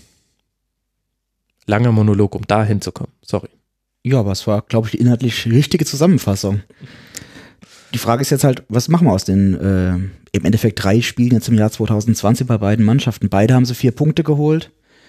Das ist für Gladbach wahrscheinlich besser als für Leipzig. Glad Klar. Für Gladbach geht es darum, Champions League, aktuell stehen sie auf Platz 4. Das ist jetzt ein gutes Ergebnis, sind punktgleich mit Dortmund. Fünf Punkte vor Leverkusen auf fünf, das ist die Und Ja, gute Nachricht, genau. Und die jetzt beide auch nicht unbedingt total stabil sind. Und auf der anderen Seite Leipzig, die haben jetzt halt in zwei Spielen, also die letzten beiden Spielen, deutlich Raum auf Bayern und Dortmund verloren. Ja, Und Aber man Das hat aus so einem Punkt gegen Gladbach dann halt doch, ey, aus so einem Spiel gegen Gladbach dann halt doch noch einen Punkt geholt. genau. Du Und hast sowas nichts kann verloren. einfach sehr wichtig sein, weil Gladbach ist halt eine der besten Mannschaften der Bundesliga. Und sie hatten eine schlechte Halbzeit, haben sich in der zweiten Halbzeit einen Punkt verdient. Naja, da ist noch alles möglich. Also natürlich sind sie jetzt nicht mehr Erster, sondern nur noch in Anführungsstrichen Zweiter. Aber spielerisch haben die viel drauf. ich glaube, es ist eh die erste Super Bowl-Folge, wo wir nicht hier sitzen und sagen, na gut, Bayern ist Meister, jetzt schauen wir mal, was Platz 2 passiert. Schade tatsächlich eigentlich. so ein bisschen so. ja, ich finde, und vor allem, also was, glaube ich, Leipzig mitnehmen sollte aus diesen zwei Spielen, wenn du jetzt eben den größeren Bogen machst mit dem Eintracht Frankfurt-Spiel auch noch, dann, dass sie zweimal eine gute Halbzeit gespielt haben, dass sie aber in beiden Spielen abgekommen sind von dem, wie Leipzig eigentlich spielt. Bei Eintracht Frankfurt war das in der zweiten Halbzeit so. Bei, bei Gladbach war das zum einen in der ersten Halbzeit so, weil der Gegner etwas sehr, sehr gut gemacht hat. Und ich fand aber auch in der zweiten Halbzeit hat man nicht so gespielt, wie Leipzig eigentlich spielt. Also eben diese vielen, diese vielen Flanken. äh, Also es ist mir klar, dass, dass der Strafraum sehr dicht war, aber irgendwie hatte ich das Gefühl, dass Leipzig da aus dem, aus den Fugen geraten ist, aus dem, was man eigentlich äh, gut kann. Aus dem, äh, aus dem Flachen, aus dem Vertikalen, aus den gegenläufigen Bewegungen.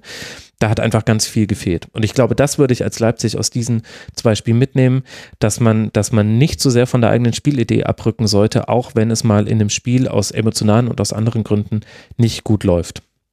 Und aus Gladbacher Sicht, sie haben jetzt gegen Schalke verloren, die aber ja auch um die internationalen Plätze mitspielen, haben gegen Mainz gewonnen und haben jetzt gegen Leipzig unentschieden gespielt, wo wir aber auch gesagt haben, dass mehr drin gewesen wäre. Also war insgesamt eine gute Leistung. Da kann man eigentlich schon erstmal noch positiv in die nächsten Spiele schauen. Man ist Klar. Vierter und da ist es ähnlich wie was ich vorhin bei Union gesagt habe. Im Moment ist auch ein Unentschieden gegen Konkurrenten erstmal völlig okay. Und wenn man dann schaut, dass man gegen die ähm, Vereine der zweiten Tabellenhälfte beständig punktet oder am besten halt natürlich gewinnt, dann sieht es sehr gut aus mit der Champions League. Als hättest du den Spielplan von Gladbach im Kopf. Ich weiß nicht, vielleicht hast du ihn im Kopf. Man spielt jetzt dann zu Hause das Derby gegen den FC und dann in Düsseldorf. Da bin ich sehr gespannt, wie das dann am Folgetag analysiert werden wird, so in den deutschen Sportfernsehsendungen. Da bin ich sehr gespannt. Vielleicht sieht man da Rainer Bonhoff oder jemand anderen sitzen, der dann darüber spricht. Dann spielt man gegen Hoffenheim und gegen Augsburg. Also das sind die nächsten vier Gegner von Gladbach. Wir haben zu Leipzig noch äh, Fragen bekommen, unter anderem von Volker und von Drahok. Äh, Volker fragt, äh, Alex, da darfst du jetzt einfach mal antworten, glaubt ihr, dass die mehrfach öffentliche Kritik von Nagelsmann an seinem Team negative Wirkung hat, insbesondere auf die letzten beiden Spiele bezogen? Nee, um ehrlich zu sein, den Eindruck hatte ich nicht. Also mein Gefühl war, die Mannschaft wollte schon, die Mannschaft ist ihrem Trainer auch gefolgt, aber wir hatten es ja eben diskutiert, er wurde in der ersten Halbzeit schlicht und ergreifend ein Stück weit von Rosa ausgecoacht. Ja. Und ich hatte nicht den Eindruck, dass diese Mannschaft nicht für ihren Trainer spielen und laufen würde. Also daher, Ja, gut, es geht ja nicht immer um dieses. Aber findest du, also ich finde, es gibt schon einen Punkt, nämlich zum einen äh, stand, stand es schon, steckte es schon in diesem, er wurde ausgecoacht. Und ich fand, ich finde die Erregungswellen bei, bei Leipzig sehr hoch. Also sehr, sehr, sehr weit ausschlagend. Und während ich das bei der Kritik nach dem Freiburg-Spiel noch sehr gut äh, verstehen konnte, ähm, find, finde ich, dass, dass man da jetzt schon wieder einen Pegel erreicht hat von eben von der Lautstärke der öffentlichen Kritik, wo ich mir die Frage stelle, wie möchte man denn drauf reagieren, wenn man jetzt vielleicht so eine Phase mal am 30. Spieltag hat und nicht am 20. Spieltag? Also du kannst ja auch nicht immer die, die Mannschaft öffentlich in die Pflicht nehmen. Also kannst du machen, aber das hat ja auch oft dann einen, einen Binneneffekt auf die Mannschaft. Und mir war das ein bisschen zu, zu doll, auch nach diesem Frankfurt-Spiel, gerade auch wie das Spiel gelaufen ist. Ich glaube, dafür muss man eben die Mannschaftschemie genau kennen, wissen, wie die einzelnen Spieler reagieren, wissen, was er öffentlich sagt, was er intern sagt. Natürlich ist es schon so, wie du sagst, man sollte das Ganze nicht überreizen. Ähm, da hat man ja auch ganz große erfahrene Trainer gehabt, die genau wussten, wann die Mannschaft eben genau sowas mal braucht oder auch ein einzelner Spieler und wann man das eben nicht machen darf. Und, wann da du vielleicht ich, auch mal nach außen hin dich vor die Mannschaft stellst und intern sagst, Genau. Jungs, so geht's halt nicht. Richtig, genau. Und äh, das ist natürlich die Frage, ob er da das richtige Maß findet. Das ist aber jetzt von außen ganz schwer zu beurteilen. Also da, das wäre jetzt so der Klassiker, dass man sagt, jetzt müssen wir mal die nächsten drei, vier Spiele abwarten. Erstens, wie spielen sie und zweitens, was sagt er dann? Ähm, natürlich ist es so, er kann sich jetzt nicht nach jedem nicht gewonnenen Spiel hinstellen und sagen und die Mannschaft ganz arg kritisieren, weil dann wird er irgendwann, äh, kommt er in eine Negativspirale rein. Aber man kann das sicherlich mal machen. Ja, vor allem es fehlt halt so ein Element, was, was nicht zwingend da sein muss, aber was es halt auch schon mal bei anderen Trainern gab. Nagelsmann hätte sich auch hinstellen können nach dem Spiel hätte sagen können, die erste Halbzeit, äh, ich habe mich total vercoacht. Sorry, nehme ich auf meine Kappe. Das muss er nicht machen. Aber, aber es ist schon interessant, sich vorzustellen, Nagelsmann hätte das gesagt und weil das gerade, also ich empfinde das gerade als unwahrscheinlich, dass er so etwas sagen würde, was ja wiederum quasi ex negativo zeigt, wie ich ihn gerade wahrnehme. Vielleicht sehe ich ihn da falsch. Und bei Hoffenheim hat er das manchmal gemacht, dass er, dass er auch seine eigenen Fehler angesprochen hat. Aber darauf hat er verzichtet bei diesem Spiel. Und mein Gefühl ist einfach nur so ein bisschen, man hätte dieses Frankfurt-Spiel ein bisschen weniger hochhängen können. Das ist völlig legitim, das auch hoch zu hängen, aber da hätte man auch mehr über die erste Halbzeit reden können, hätte vielleicht der Mannschaft ein bisschen mehr Ruhe gegeben. So spielt, also so wie Leipzig spielt, verhalten sie sich jetzt halt auch neben dem Platz. Immer, der Puls ist immer hoch, die Schlagzahl ist immer hoch, die Erwartung ist immer hoch. Das kriegst du aber halt dann auch zurück, wenn es nicht funktioniert. Ich glaube, er hat halt einfach sehr hohe Ansprüche an sich selbst und auch an die Mannschaft. Und er sieht halt, was in dieser Saison für Leipzig grundsätzlich möglich ist. Und deswegen hat er vielleicht auch gegen Frankfurt einen Ticken überdreht, weil er eben gleich sagt, okay, ich muss jetzt gleich dieses Problem bekämpfen, damit wir die Chance auf die Meisterschaft erhalten. Das ist Klar, ganz, sch- Wenn es also gut geht, dann sagen wir auch alle, wie gut er da reagiert hat. natürlich. Im Endeffekt wissen wir halt äh, am, was wird sein, am 10.2. mehr, das ist ein Tag nach dem Spiel Bayern gegen Leipzig. Entweder werden wir sagen, Nagelsmann genial gemacht oder das war wohl nix. Weil wenn sie da verlieren, dann ist es ein Abstand. Dann sind es vier Punkte.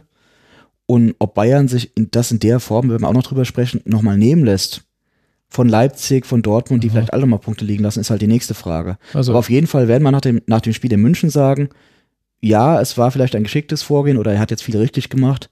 Oder werden vielleicht wieder auf diese Diskussion jetzt hier zurückkommen und sagen, war das vielleicht insgesamt auch too much? Aber noch nach zwei Spielen ist es mir vom Zeitraum her zu kurz zu sagen, das ist zu viel oder das ist nicht, oder es passt. Ja, und andererseits, äh, ich finde, da hat Christopher schon das Richtige gesagt. Man merkt das auch schon so, wie wir hier so ein bisschen herumlavieren. Das ist eine Ebene, die wir, über die wir sonst im Rasenfunk nicht so häufig sprechen. Es ist einfach viel schöner, sich quasi auf das zu konzentrieren, was man im Spiel, auf dem Spielfeld sehen kann, weil alles andere, wer sind wir, dass wir jetzt sagen, wie da eben die Teamchemie ist, wie du es angesprochen hast und wie da auch intern gesprochen wird im Vergleich zu dem, was wir extern sehen konzentrieren wir uns auf das, was wir auf den Spielfeldern sehen werden. Für Raber geht es jetzt dann weiter. Bei Eintracht Frankfurt spielt man jetzt erneut, kann Revanche nehmen, wenn man das möchte und hinbekommt, im DFB-Pokal und dann eben in München. Das sind die nächsten beiden Auswärtsspiele. Für Leipzig und für Gladbach, wie vorhin schon angesprochen, geht es jetzt weiter gegen den FC und dann gegen die Fortuna aus Düsseldorf.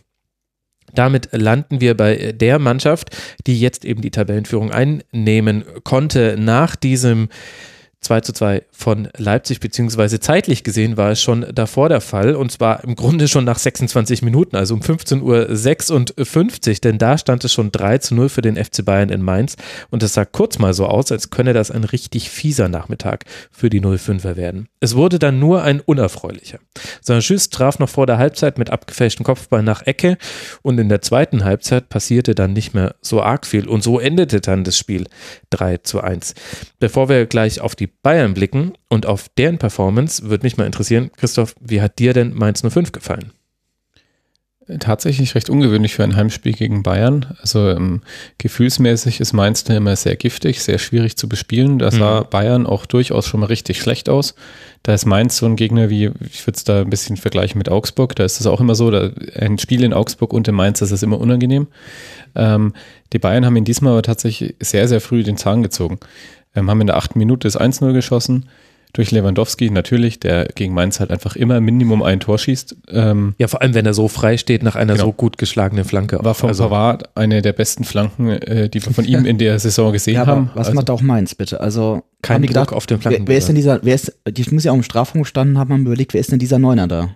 Ja, ja wobei, da, das finde ich noch schwierig. Also in der Schnittstelle mhm. zwischen zwei Verteidigern bei einem Stürmer, der quasi einen vertikalen Lauf hat, das ist schwierig. Aber die Frage ist halt schon, die Verlagerung, die vorher gespielt wurde über Davis und Kimmich, das war keine schnelle Verlagerung, sondern eine langsame. Und trotzdem hatte Pavard genau. fünf, sechs Meter. Also Pavard, Pavard wird nicht genug unter Druck gesetzt. Der Einzige in der Abwehr, der sieht, was gleich passiert, ist der Zentner. Das hat man ja sehr gut in der Wiederholung gesehen. Der versucht, seinen Innenverteidiger noch zum Lewandowski zu schieben.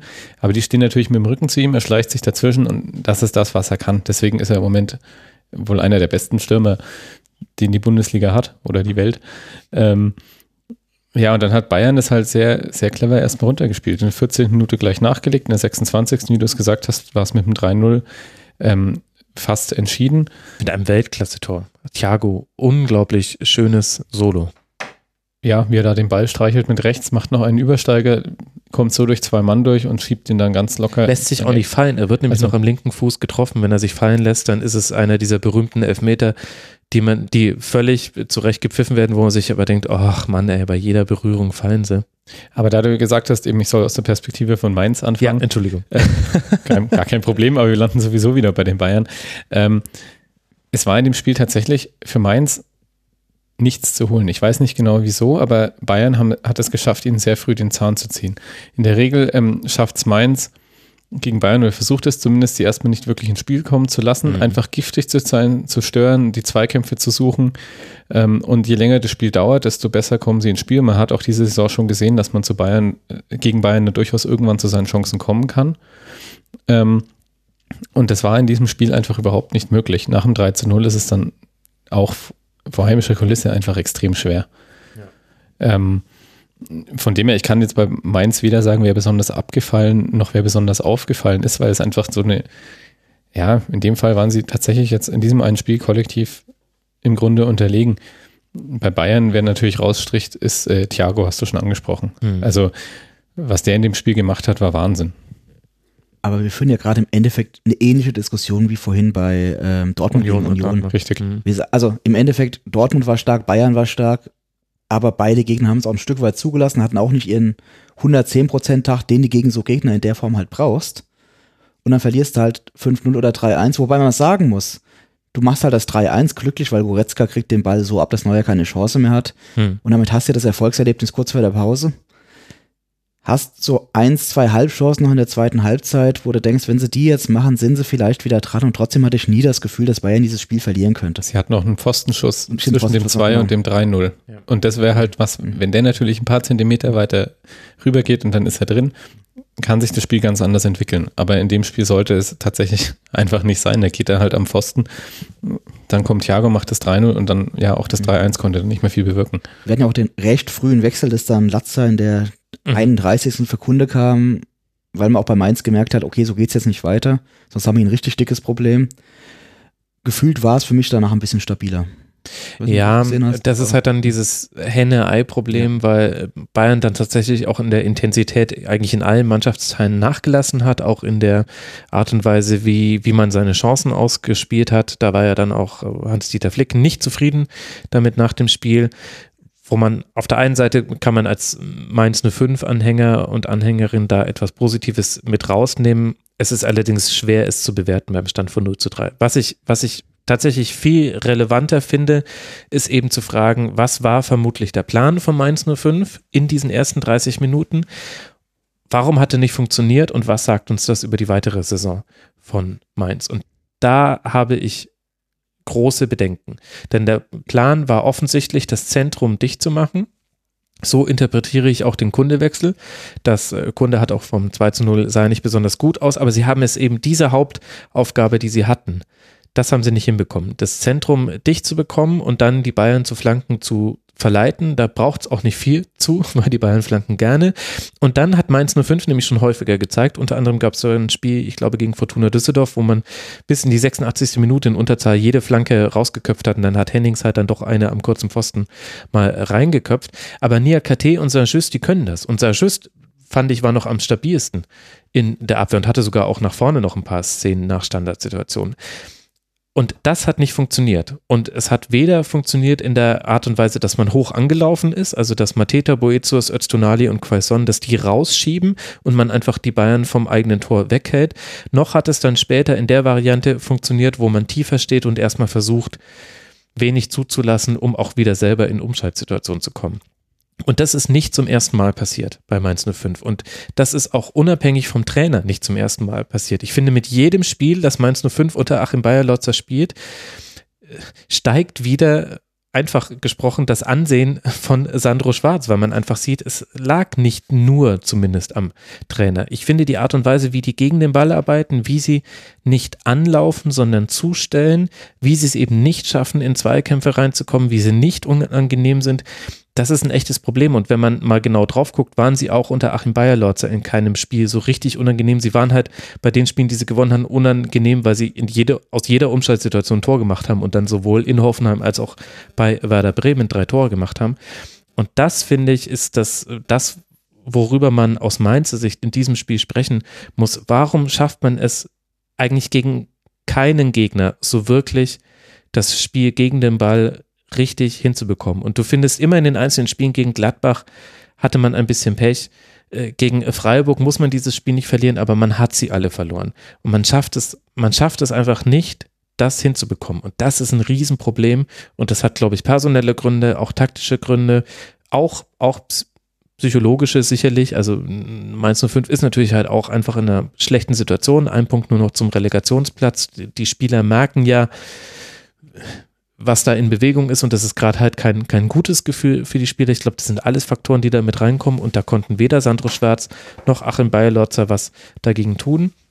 Und gleichzeitig ist es mir bei diesem Spiel wieder aufgefallen, auch wenn es jetzt was ist, was nichts mit Sportlichen zu tun hat, aber nach dem Spiel standen wieder Mainz 05 Spieler bei Interviews und haben gesagt, ja, wir haben es ja dann eigentlich in der zweiten Halbzeit ganz gut gemacht und ähm, das war ja eigentlich alles ganz okay, wo ich mir denke, ja, das stimmt natürlich. Also es gab ja auch die Chancen auf 3 zu 2, aber mein Gefühl ist immer, dass ich mir denke, ihr, ihr, ihr wisst eigentlich gar nicht, was für ein unangenehmer Gegner ihr sein müsstet, um nicht tiefer noch in diesen Abstiegsstrudel reinzugeraten. Also ja, und wie ich vorhin schon gesagt habe, für mich bleiben sie da bis zum Ende der Saison drin. Ja. Jetzt haben sie in den Rückrundenspielen gegen Freiburg verloren, die ähm, momentan nicht mehr ganz so gut drauf sind mhm. wie in der Hinrunde, muss man einfach ganz klar sagen. Ähm, gegen Gladbach verloren, gegen Bayern verloren. Gut, Gladbach-Bayern ist natürlich eine andere Hausnummer. Aber andere Vereine schaffen es, wie Union zum Beispiel, die deswegen nicht so tief drinstehen, schaffen es eben auch da mal ein Pünktchen zu holen oder vielleicht sogar zu Hause gegen Dortmund mal zu gewinnen, weil die eben da der unangenehme Gegner sind, der Mainz im Moment nicht sein kann. Und dann wird es ganz schwierig, da noch drei Mannschaften hinter sich zu lassen. Hm.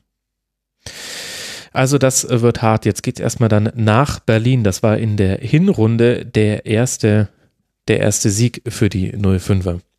Und wenn oder härter? Es ist zu, zu Hertha. Hertha. Ah, danke.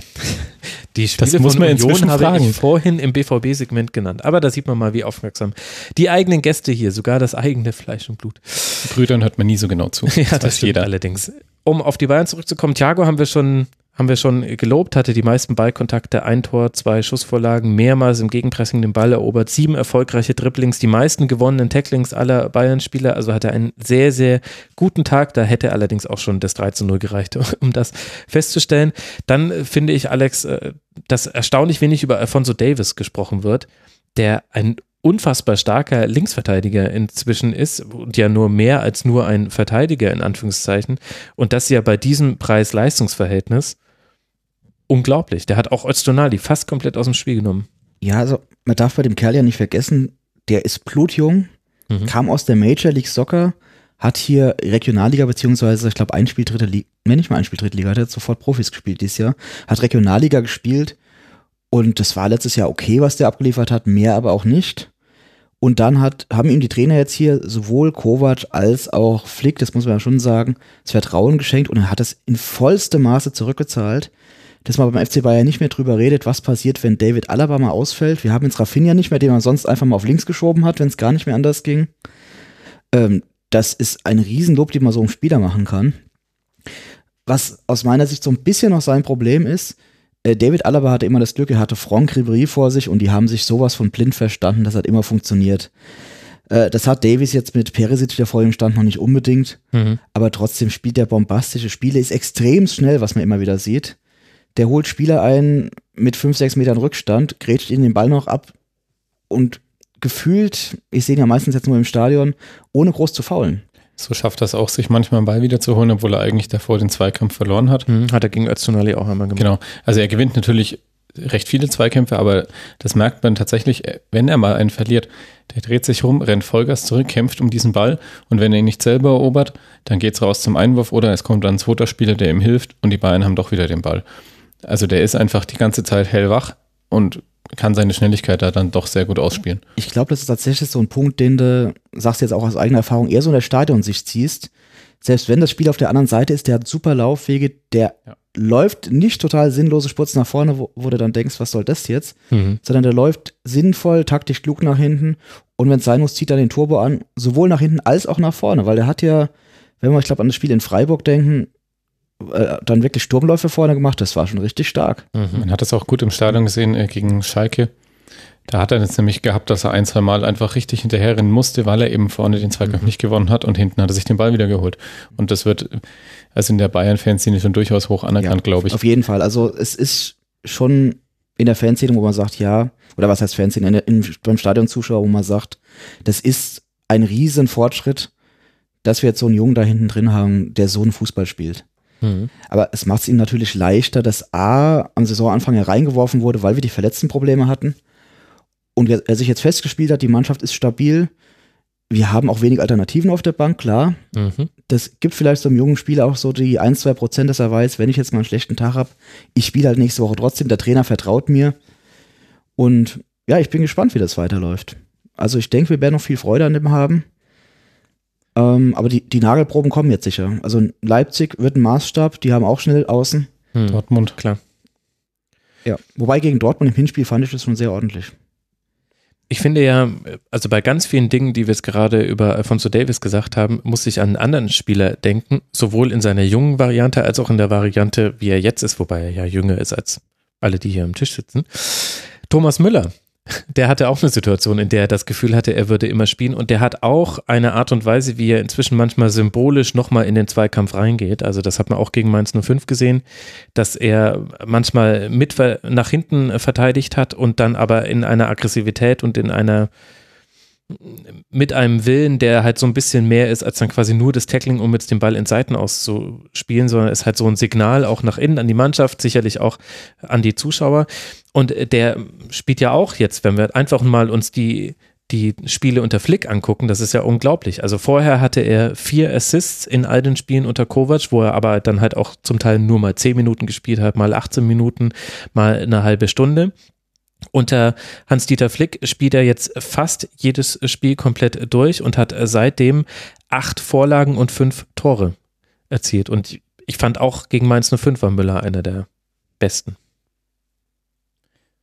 Mir ist gerade schockierenderweise aufgefallen, dass Müller ja tatsächlich jünger ist als ich. also eigentlich wusste ich es natürlich, aber da wird einem wieder klar, dass man doch äh, langsam alt wird. Ähm, ja, man kann alles, was du sagst, unterstreichen. Er ist wieder in einer sehr guten Form. Man war sich ja schon nicht mehr sicher, ob Müller noch das bringen kann, was er jahrelang für Bayern gebracht hat. Ähm, aber so wie er im Moment spielt, ist er in EM-Form. oh, bitte lass uns nicht die Diskussion. Nein, das wollte Ja, ich nicht weil aufmachen. Thomas Müller ja auch schon gesagt hat, er würde auch zur Olympia fahren, weil da kann er mit seiner Frau vielleicht hin. Die wird sich auch freuen, meinte er. Ähm, ein anderer Punkt ist natürlich, du hast vor der Saison Coutinho geholt. Über den Transfer kann man jetzt sagen, was man will. Das ist durchaus ein großer Spieler. Der hat eine gewisse Qualität. Dann hieß es, oh, damit ist Müller jetzt wahrscheinlich abgemeldet.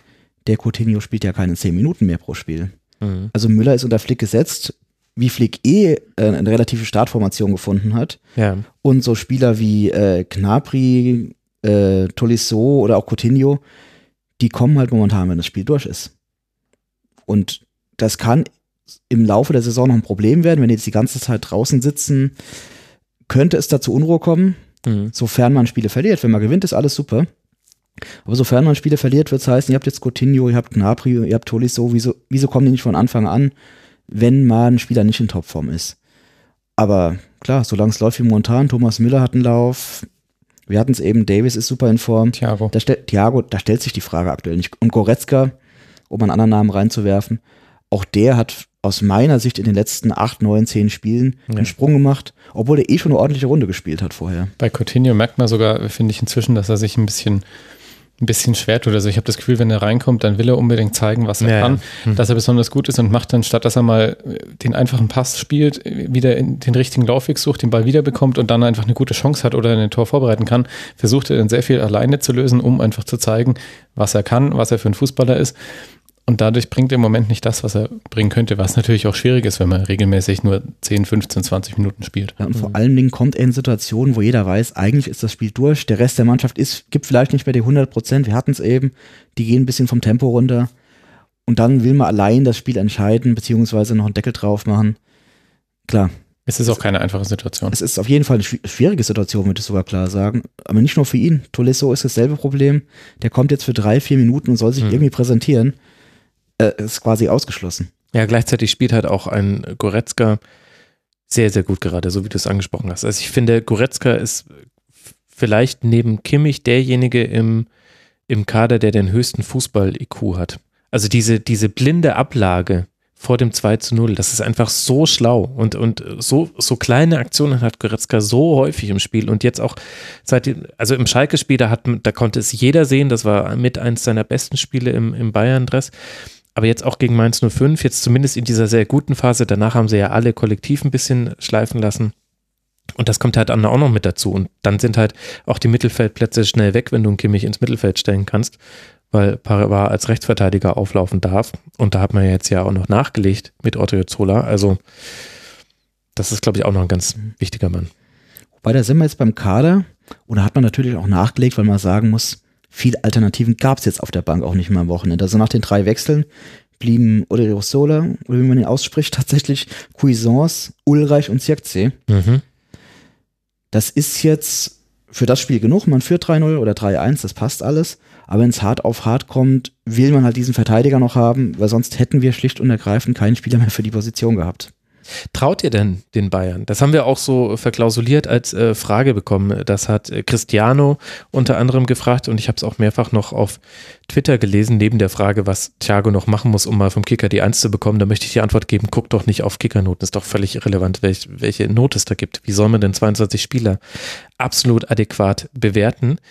Aber traut ihr dem Ganzen schon? Es wird jetzt immer schon so getan, als ob die Bayern jetzt sicher zur Meisterschaft cruisen würden, weil man halt die letzten sechs Spiele zum Teil auch sehr deutlich gewonnen hat. Ähm, nein. Also ähm, Bayern ist deutlich stabiler als am Anfang der Saison, zeigt wieder mehr, was sie können, wo sie hinwollen.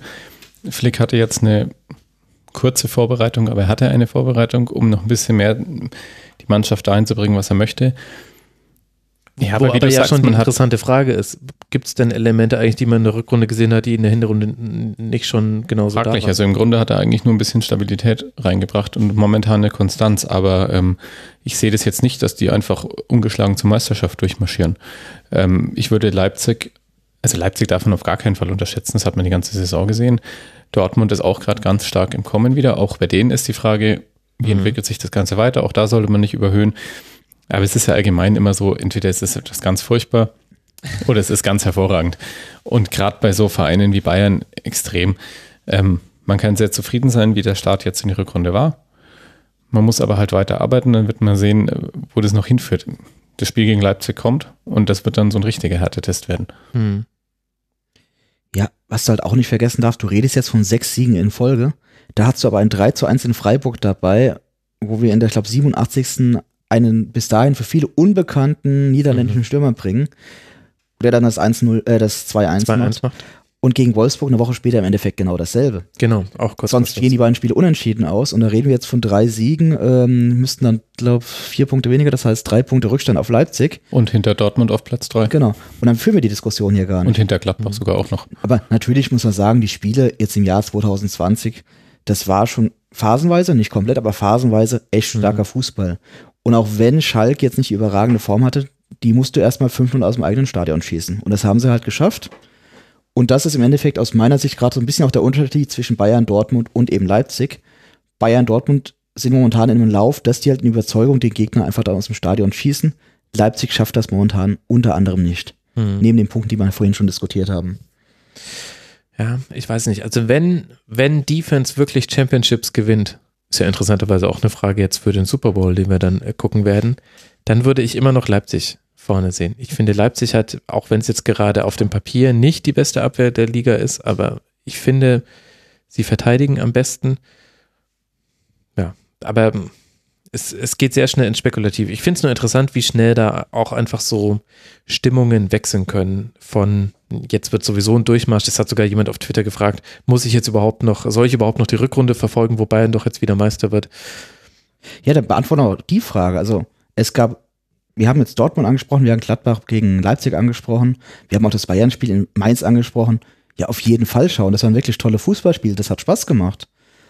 Weil wenn es mir darum geht, ob Bayern Meister wird oder vielleicht Paderborn am Ende absteigt, dann kann ich in 90 Prozent der Jahre auch von Anfang an sagen, ich spare mir das. Aber es geht ja nicht nur darum, wer wird Meister, sondern wer wird Zweiter, Dritter, Vierter, wer erreicht die internationalen Wettbewerbe. Und ich glaube, in der Hinsicht, wir werden schon noch viel Spaß haben und es wird bis zum Ende spannend bleiben. Das war der Werbeblock für die Halt Fußball-Bundesliga. wirklich. Halt Sprechen wir dann über die anderen schlechten Spiele. Ja, zu denen kommen wir sehr viel später an diesem Abend, wenn wir dann alle schon den Hungerast haben und die anderen Super Bowl-Gäste wahrscheinlich hier so langsam eingetroffen sind. Wo, wo wir gerade das Thema hatten, du hast äh, die Gegentore angesprochen. Wenn ich jetzt auf die letzte Saison schaue, stand Bayern am Ende mit der Meisterschaft mit 32 Gegentoren, Leipzig bei 29. Das heißt, Bayern müsste jetzt noch sechs kassieren, Leipzig vier und sie hätten schon die Werte des Feuers erreicht. Also ich finde insgesamt kriegen die da oben alle mehr Gegentore als die letzte Saison. Das wundert mich schon ein bisschen. Macht die Meisterschaft aber auch spannend. Soll uns ja recht sein. Hm. Ich meine, es hat bei jedem Verein eigene Gründe, bei Leipzig definitiv mit Verletzungen zu tun auch. Bei Dortmund mit individuellen Fehlern, da hat man viele Tore kassiert, am plakativsten im, im Paderborn-Spiel. Bei, bei Bayern sicherlich auch mit Verletzungen und, und individuellen Fehlern. Das ist so eine Im. Endeffekt sind auch bei Bayern die besten beiden Innenverteidiger relativ früh ausgefallen mit Süle und Hernandez. Mhm. Also Süle vor allem. Wir reden von Süle in Bombenform und dem 80-Millionen-Transfer Hernandez. Dafür ist das immer noch ganz ordentlich. Alaba hätte man vor der Saison, glaube ich, alle nicht gesagt, der spielt jetzt einen guten Was für Innenverteidiger. ein guter Innenverteidiger, unglaublich. Aber auch da sind wir bei dem Thema Spielintelligenz. Der spielt jetzt halt auch schon ein paar Jahre auf einem gewissen Niveau. Mhm. Und daher, ja, es bleibt spannend. Ja, vor allem. Das Jahr 2021 wird spannend. Sechs Verträge laufen da aus. Von Neuer, Martinez, Thiago, Alaba, Müller. Waren das schon sechs? Ich glaube, es waren fünf. Es waren fünf. Ich glaube auch, dass es fünf waren. Einen habe ich vergessen. Ein, ein weiterer ähm, etablierterer Spieler läuft noch aus. Da muss der FC Bayern einige interessante Entscheidungen treffen. Und äh, kurz noch die unglaublichen äh, Bilanzen von Robert Lewandowski und Thomas Müller. Robert Lewandowski in 409 Pflichtspielen für den FC Bayern, 289 Tore und 57 Assists. Das heißt, da sprechen wir mal eben einfach um 340 summa summarum, so grob äh, Torbeteiligung in 400 Spielen. Und bei äh, Thomas Müller sind die Zahlen auch sehr, sehr hoch. 163 Tore und 128 Assists. Also der hat auch mal schön 301 Assists gemacht in 468 Spielen. Das ist, das sind auch Zahlen, man gewöhnt sich da so dran. Deswegen verwundert es dann, wenn man es nochmal in der Summe sieht. Aber das zeigt nochmal, aktuell, es gab ja auch noch keine Saison, in der Bayern nach 20 Spieltagen 58 Tore geschossen hat. Ich glaube aber tatsächlich, um das noch abzurunden, bei Lewandowski und bei Müller wird man bei beiden erst sehen, wie wertvoll die waren. Ähnlich wie bei Philipp Lahm damals, wenn die mal aufhören. Weil Lewandowski ist ein Phänomen. Ich hätte nicht gedacht, daran gedacht, Thomas Müller mit Philipp Lahm zu vergleichen, aber du hast, glaube ich, einen Punkt. Ja, so von, von den, ich mal von den mhm. Toren her, aber die Assists, beziehungsweise Klar. auch der, zwei, der Pass 2 davor, wie oft er diesen Pass spielt, weil er einfach entweder richtig steht oder genau weiß, der Lewandowski läuft jetzt halt in Raum XY. Das ist schon faszinierend. Absolut. Und das ist ja auch das Interessante, dass die Mitspieler, die offensiven Mitspieler von Thomas Müller immer sagen, egal ob Robert Lewandowski, Arjen Robben oder auch Franck Ribéry hat das auch schon mal in Interviews gesagt, wenn sie es entscheiden können, dann spielt Müller immer. Das hat zum Beispiel Arjen Robben genau in dieser Phase gesagt, in der er nicht immer gespielt hat, noch unter einem anderen Trainer. Für Bayern geht es jetzt weiter, zweimal zu Hause gegen Hoffenheim im DFB-Pokal. Da kann man eventuell die Revanche für die Bundesliga-Niederlage eintüten und dann eben im wichtigen Spiel gegen Raber Leipzig, auf die man jetzt einen Punkt Vorsprung hat mit 42 Punkten. Für Mainz 05 geht es jetzt weiter in Berlin bei der Hertha und dann zu Hause gegen Schalke 04. Mainz 05 ein Punkt Vorsprung auf den Relegationsplatz. Das ist die, die Situation bei Mainz. Aktuell ist es noch Tabellenplatz 15.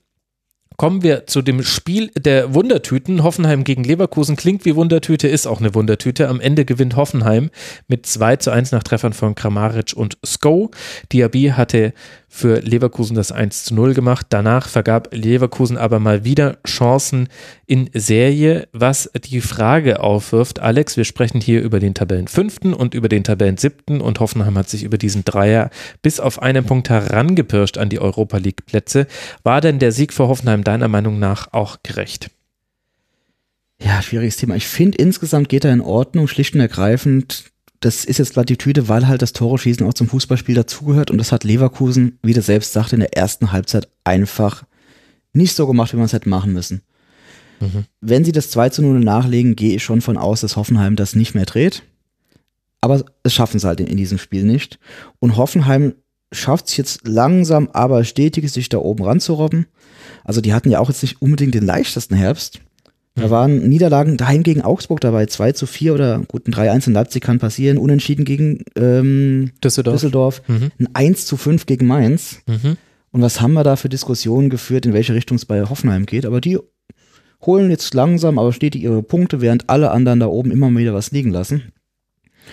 Und daher, nee, also insgesamt fand ich, es ging in Ordnung, aber ein Stück weit einfach aus Leverkusener Schwäche im Abschluss begründet.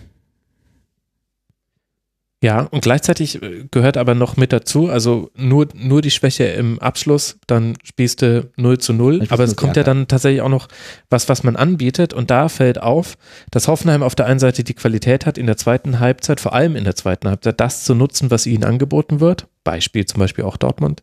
Beispiel, ich glaube, in Bremen haben sie mal genau so ein Spiel gewonnen. Beispiel, also zweimal sogar gegen Bremen. Ich meine jetzt das Rückspiel, äh, also jetzt direkt äh, in der Rückrunde, da hat man das gesehen im letzten Wochenende. Und jetzt aber eben auch hier gegen Leverkusen. Und Leverkusen seinerseits hatte da aber so große Räume, dass, also wo, da stellen sich Anschlussfragen, um sozusagen, finde ich. Christoph. Ja, definitiv. Ähm, Insgesamt ist es schon ein bisschen so, wie es der Alex gesagt hat. Ähm, aber nur wär, ein bisschen. Da, da wäre für Leverkusen schon noch mehr drin ge gewesen. Ich finde besonders auffällig waren die beiden Außen, also sowohl Bellarabi über rechts als auch Diaby über links, hm. haben wir bei denen das Spiel nach vorne eigentlich gemacht. Ähm, und Dann tauschen die auch immer mal wieder die Seite, das gefällt mir eigentlich ganz gut. Genau. Und ähm, Diaby hat ja auch das 1-0 geschossen, hatte auch eine gute Chance aufs zweite. Was er, die hat er dann liegen gelassen. Bellarabi schießt an Pfosten. Ähm, bereitet auch, glaube ich, einmal für Volland ganz gut vor. Ich ja, oder, sicher, oder es war so ein Hackenschuss, der ja. auf der Linie geklärt wurde und dann hat Volland den, den Nachschuss, den hat Pentke dann sehr stark gehalten. Also in der ersten Halbzeit hat äh, Hoffenheim da ein bisschen schwer gehabt, die Außen ähm, so unter Kontrolle zu bringen, dass Leverkusen da nicht eben äh, durchbrechen kann. Ähm, und tatsächlich hat, hat Hoffenheim einfach viel mehr durch die Mitte aufgebaut und dann über Kramaric vor allem vorne ähm, sich gute Chancen rausgespielt. Das war für mich irgendwie ein 50-50-Spiel. Das ja. hätte auch Leverkusen gewinnen können, die haben es aber nicht geschafft, den Sack zuzumachen, aber das war auf gar keinen Fall irgendwie unverdient. Ähm, mhm. Für Hoffenheim, was mir der Alex jetzt gerade gezeigt hat, waren die Expected Goals. Die sind von 2,64 für Hoffenheim zu 2,63 für Leverkusen. Also auch da komplett ausgeglichen. Ähm, mhm. Ja, es war insgesamt von beiden Mannschaften nach vorne ein ganz gutes Spiel. Hinten gab es Probleme. Ja, glücklicheres Ende für Hoffenheim. Ich fand, es war spielerisch so etwa das, was man erwarten konnte. Beide haben ihre mhm. Chancen. Mhm. Ähm, beide stehen nicht, hinten nicht unbedingt zu hundertprozentig stabil, müssen die Heilen an der Offensive suchen und gut, es gewinnt jetzt halt einfach der, der mehr Tore schießt. Zum Glück haben wir kein Phrasenschwein hier. Vielleicht auch der, der den besseren Torhüter hat. Also nicht, dass mhm. Radetzky jetzt ein schlechtes Spiel gemacht hätte, aber Pentke hatte auch wirklich zum Teil überragende Paraden mit dabei gehabt. Das wollte ich auch noch sagen. Ähm, Pentke war Wahnsinn, aber auch da würde ich tatsächlich, wie du sagst, gar keinen großen Unterschied machen, weil auch Radetzky hat ein, zwei richtig gute Chancen vereitelt. Ähm, also die Torhüter waren auf beiden Seiten wirklich gut in dem Spiel. Ich fand, was man halt in der Partie ganz gut gesehen hat, wenn man es dann auf eine taktische Ebene runterbrechen will, ist einfach, welche Vorteile in der Stabilität die Dreierkette gegenüber der Viererkette hat. Also beide Mannschaften hatten ja häufig Situationen, in denen sie in der Unordnung waren, in denen sie in irgendeiner Form der Restverteidigung waren. Also es gab ganz viele Umschaltsituationen. Ecke für den einen hat eigentlich immer bedeutet, okay, der andere kontert jetzt gleich, da konnte man sich eigentlich fast schon drauf einstellen. Das kam auch tatsächlich sehr häufig so. Und da hatte Hoffenheim einfach dadurch, dass man in der Regel auch in der Restverteidigung noch mit drei Spielern Spielern in der Rückwärtsbewegung war, fand ich einen Vorteil gegenüber Leverkusen, wo es ganz oft so war, dass Tar oder auch Bender wahnsinnig weit auf die Außen rausziehen mussten, einfach weil eben jeweils, also Lars Bender oder Sinkgraven auf der anderen Seite, weil die, weil die überspielt wurden. Und das, das war so eine Sache, über die ich während des Spiels nachgedacht habe, dass halt diese Dreierkette, die Hoffenheim hat, die auch nicht fehlerfrei gespielt hat, also bei weitem nicht. Da waren auch individuell immer wieder Fehler mit dabei. Und wo auch auf den Flügeln sehr viel Platz war, weil Schaderbeck und Sko, die sind eben auch Spieler, die weit nach vorne ziehen. Die hatte da irgendwie ein bisschen meinem Gefühl nach Vorteile in der Restverteidigung. Und, und vor allem dann in der Phase, in der Hoffenheim dann dann sich dazu entschlossen hat, jetzt das einfach über sich ergehen zu lassen, was Leverkusen davor hat. Also es gab dann auch eine Phase, in der Hoffenheim sehr tief stand. Da greift jetzt mein Restverteidigungsargument nicht, aber da, aber da hat man, da hat man dann auch gesehen, wie wenig Wege Leverkusen eigentlich in den, in den Strafraum hatte. Da gab es dann wieder sehr viele Flanken, haben wir auch schon häufiger gesehen von, von Leverkusen. Und jemand wie Diaby hatte da viel, viel weniger Einfluss aufs Spiel als eben in diesen Umschaltsituationen, wo er Platz hatte, wo er Zeit hatte, wo er, wo er Dribblings gewinnen konnte. Also der hat, der hat äh, selber sein Tor geschossen, der hat sechs weitere Chancen kreiert und sechs Dribblings gewonnen. Aber halt ganz viel davon in der ersten Halbzeit, wo es den Platz gab. Und in der zweiten Halbzeit gab es den nicht mehr so weil Hoffenheim da disziplinierter war und, und das macht dann, finde ich, in der Summe nämlich dann auch den Sieg für Hoffenheim gerechtfertigt, auch wenn das Schussverhältnis deutlich zugunsten von Leverkusen war und Pentke halt auch sehr gut gehalten hat zwischendurch, weil von zwei relativ wilden Mannschaften Hoffenheim dann doch die strukturiertere war. Ich glaube, gegen Harvards hat er kurz nach der, kurz nach der Halbzeit ein, zwei Mal richtig stark noch reagiert, als der dann aufkam. Aber ja, man merkt schon, wir hängen uns gerade so ein bisschen an Kleinigkeiten auf, wer wie wo gespielt hat. Aber im Endeffekt, es hält die Liga spannend. Ich sehe es jetzt ganz positiv, um es Platz zu sagen. Also Leverkusen hat auch äh, das Problem gehabt, die haben ja dann ähm, Bellarabi ausgewechselt für Bailey. Mhm. Ähm, und Bailey ist einfach nicht mehr der Faktor, den er schon mal, der schon mal für Leverkusen war. Ähm, der konnte diese Rolle nicht so übernehmen, die Bellarabi davor gespielt hat. Mhm. Und das hat so ein bisschen zu einem Ungleichgewicht geführt und das hat es dann auch einfach schwieriger gemacht. Ja, ja, das stimmt. Und gleichzeitig ist mir noch aufgefallen, dass Leverkusen sehr oft große Räume hatte, in die man spielen konnte, und zwar in Situationen, in denen Hoffenheim zwar vertikal gespielt hat, die aber gar keine klassischen Umschaltsituationen waren. Also manchmal sah quasi eine, eine Chance aus in der Wiederholung, als wäre das jetzt ein Konter gewesen. Es kam aber aus dem Einwurf von Hoffenheim und die standen eigentlich alle in ihrer Ordnung. Aber da hat die Raumaufteilung auch manchmal überhaupt nicht gepasst. Dass dem hierbei dann noch gelb-rot sieht in der Nachspielzeit, ist, ist so ein bisschen symbolisch eben dafür, wie eben da die Aufteilung mit Baumgartlinger und Demebei funktioniert hat oder eben halt auch nicht funktioniert hat. Und wo Leverkusen auch immer noch einfach Probleme hat. Also im Rücken von Bellarabi, im Rücken von Diaby, so gut die nach vorne sind, aber du kannst es einfach attackieren. Und Sinkgraven hatte da auch nicht den besten Tag und das hat Hoffenheim dann schon auch clever gemacht.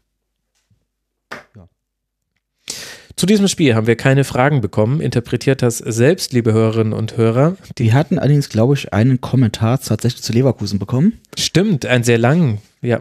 Einen sehr langen Kommentar, wo es im Endeffekt darum geht, äh, Anspruchsdenken in Leverkusen. Ähm, wir, ich versuche es mal kurz zusammenzufassen. Ich habe ihn halt auch nur überflogen, muss ich leider sagen, Max. Du bist gerade im Ich habe ihn natürlich genau gelesen. Ähm, das Leverkusener Anspruchsdenken war ja jahrelang Vizekusen, zweit, auch, die haben den Claim ja damals äh, markenrechtlich geschützt, das darf man nie vergessen. Zweiter werden ist ganz schön und jetzt gucken wir mal, wie das so wird. Ähm, es scheint sich da, das muss ich leider aus München, aus hier aus der Entfernung sagen, etwas getan zu haben.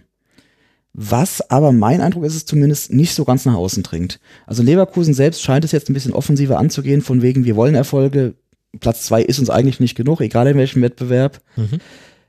Aber ich habe es ja eben schon angedeutet, so richtig hier rüber in den Süden Deutschlands dringt das noch nicht. Ich schaue jetzt auch gerade in zwei fragende Gesichter, das ist super. Nö. Also Ähm, mir ist es schon auch aufgefallen, zum Beispiel, dass ich, ich fand es bemerkenswert, wie Peter Boss das 3 zu 0 über Düsseldorf eingeordnet hat. Und zwar sehr kritisch und zwar auch so kritisch, wie man es auch sehen musste, weil da ja auch das 2 zu 0 erst sehr spät gefallen ist und nach einem Torwartfehler von Kastenmeier und man da kein gutes Spiel gemacht hat und da lustigerweise hat es Timo im Forum auch geschrieben, dass Heiko Herrlich zum Beispiel noch anders mit diesem Sieg umgegangen wäre und ich und das war nämlich auch mein Gedanke letzte Woche, dass ich mir gedacht habe, das finde ich jetzt bemerkenswert, dass dass Boss das so deutlich adressiert und zeigt schon dafür, dass man da auch vielleicht eine Sensibilität dafür hat, wie wackelig das zum Teil auch noch ist. Vor allem halt gemessen an den Ansprüchen. Nur von der Tabelle her sieht ja immer noch alles toll aus. Zwar fünf Punkte Rückstand auf die Champions League, aber in der Europa League wäre man ja gerade dabei. Gut, wir reden jetzt über noch 14 Spiele zu spielen. Was sind fünf Punkte, ne? Mhm. Also daher, ja, Ja, das stimmt. Und gleichzeitig rüstet man sich schon für mögliche Abgänge im Sommer. Das hat Timo, also das kann ich sehr empfehlen. Sehr, sehr schöner Kommentar von ihm unter mitmachen.rasen.de im Input-Thread zu dieser Folge. Vielen Dank dafür. Grüße an der Stelle. Für Hoffenheim geht es jetzt dann weiter. Wo ist das nächste Auswärtsspiel? Habt ihr aufgepasst? ich befürchte, ich sehe sie am Mittwoch live, ja. Jawohl.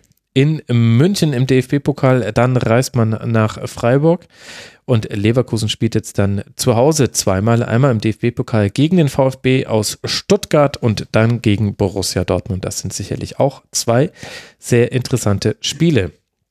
Kommen wir zu interessanten Spielen einer etwas anderen Kategorie. Wir wollen jetzt sprechen über den FC Augsburg und Werder Bremen.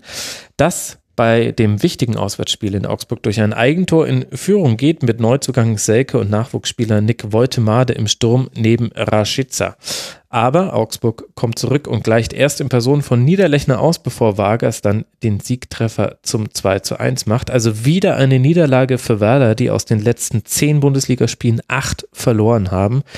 Und auf der anderen Seite ein sehr beruhigender Sieg für den FCA, der jetzt mit 26 Punkten, 9 Punkte Vorsprung vor dem Tabellen 16. hat, der eben Werder Bremen heißt.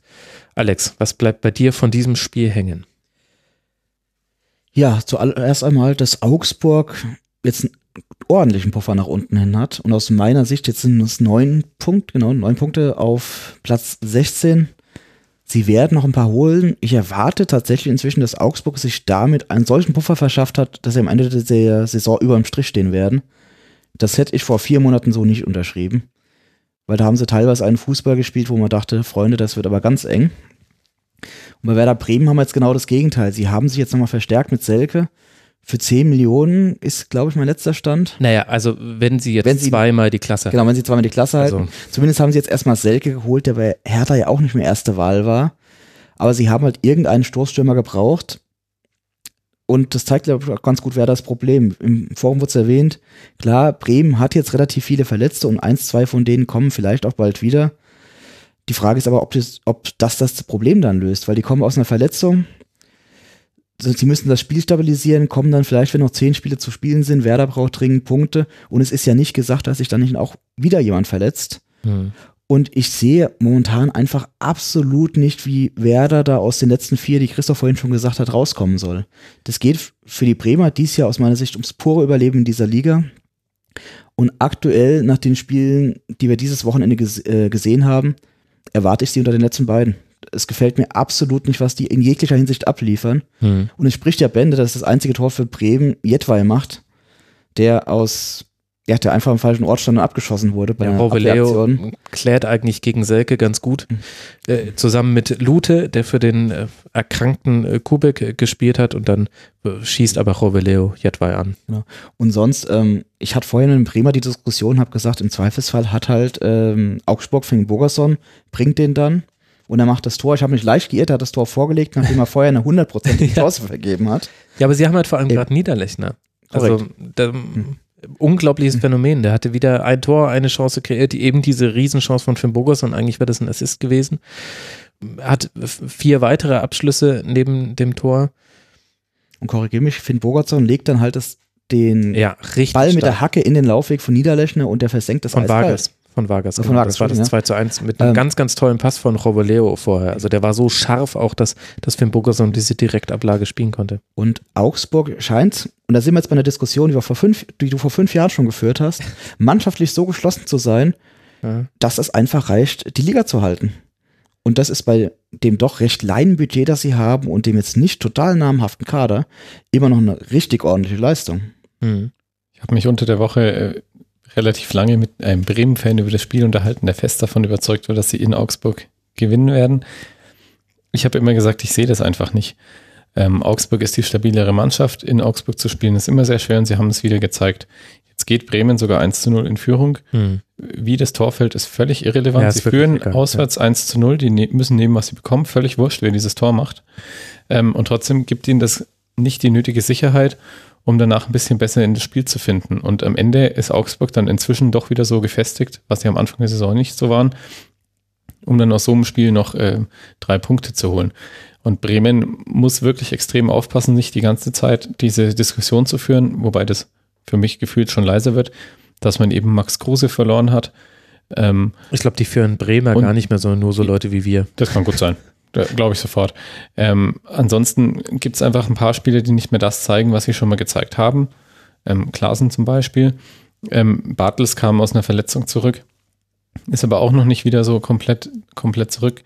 Ähm, Also die Verletzungsprobleme sind schon riesig. die sind, genau, da- das ist natürlich ein riesiges Problem, nur das hilft dir am Ende halt auch nicht. Du musst es irgendwie schaffen, über diesen Strich zu kommen und dafür musst du im Moment Mainz einholen.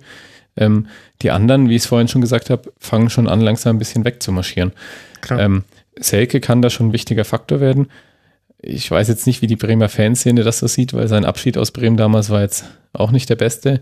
Aber ich glaube, im Moment ist das einfach wurscht. Und wenn der die entscheidenden Tore schießt, dann wird das auch schnell wieder vergessen sein. Er hat schon in dem Spiel viel versucht, sich einzubringen.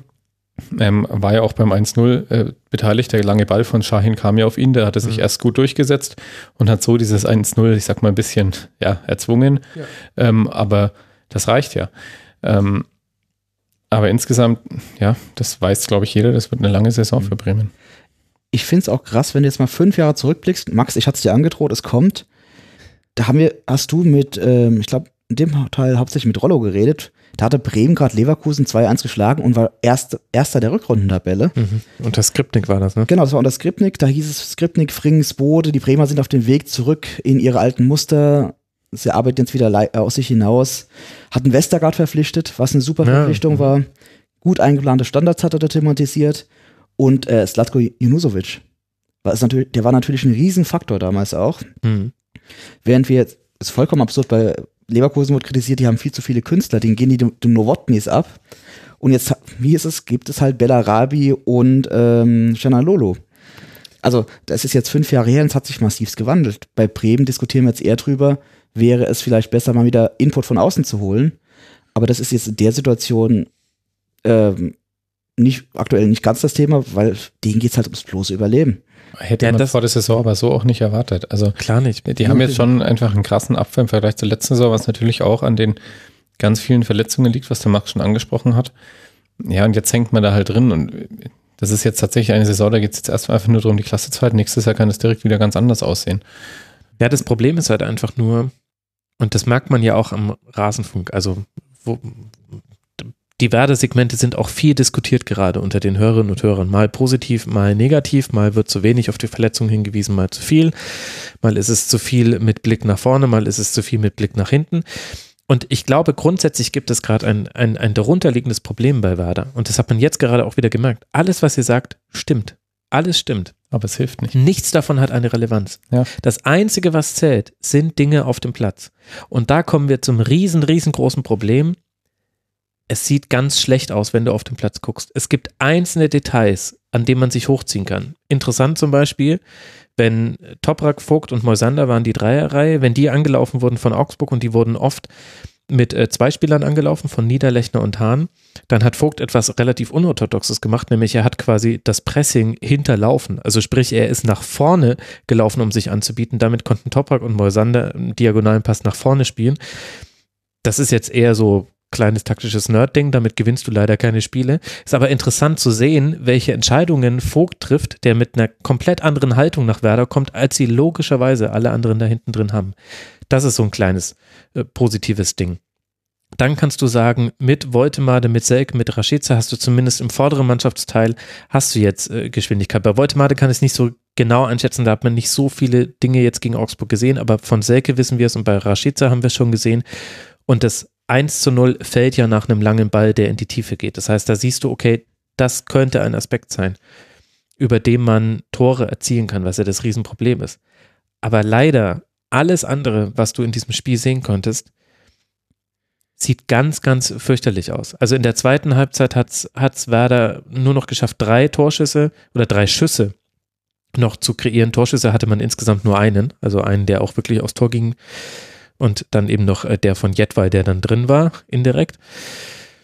Da hat man auch zum Teil, fand ich, Chancen ganz fahrlässig ausgespielt, wo man es immer, du, du kannst es immer erklären, du kannst, es ist ja auch eine wahnsinnig schwierige Situation, aber das ist es halt für alle vier Mannschaften unten drin und wenn ich mir angucke, einfach im direkten Vergleich, was machen Mainz, was machen Werder, was macht Düsseldorf und was macht Paderborn, dann sind Mainz und Werder die beiden Mannschaften, die aktuell am wenigsten von dem umbesetzt bekommen, was sie sich vornehmen. Denn alle nehmen sich etwas vor für die Spiele. Und das ist das, was, was Probleme bereitet.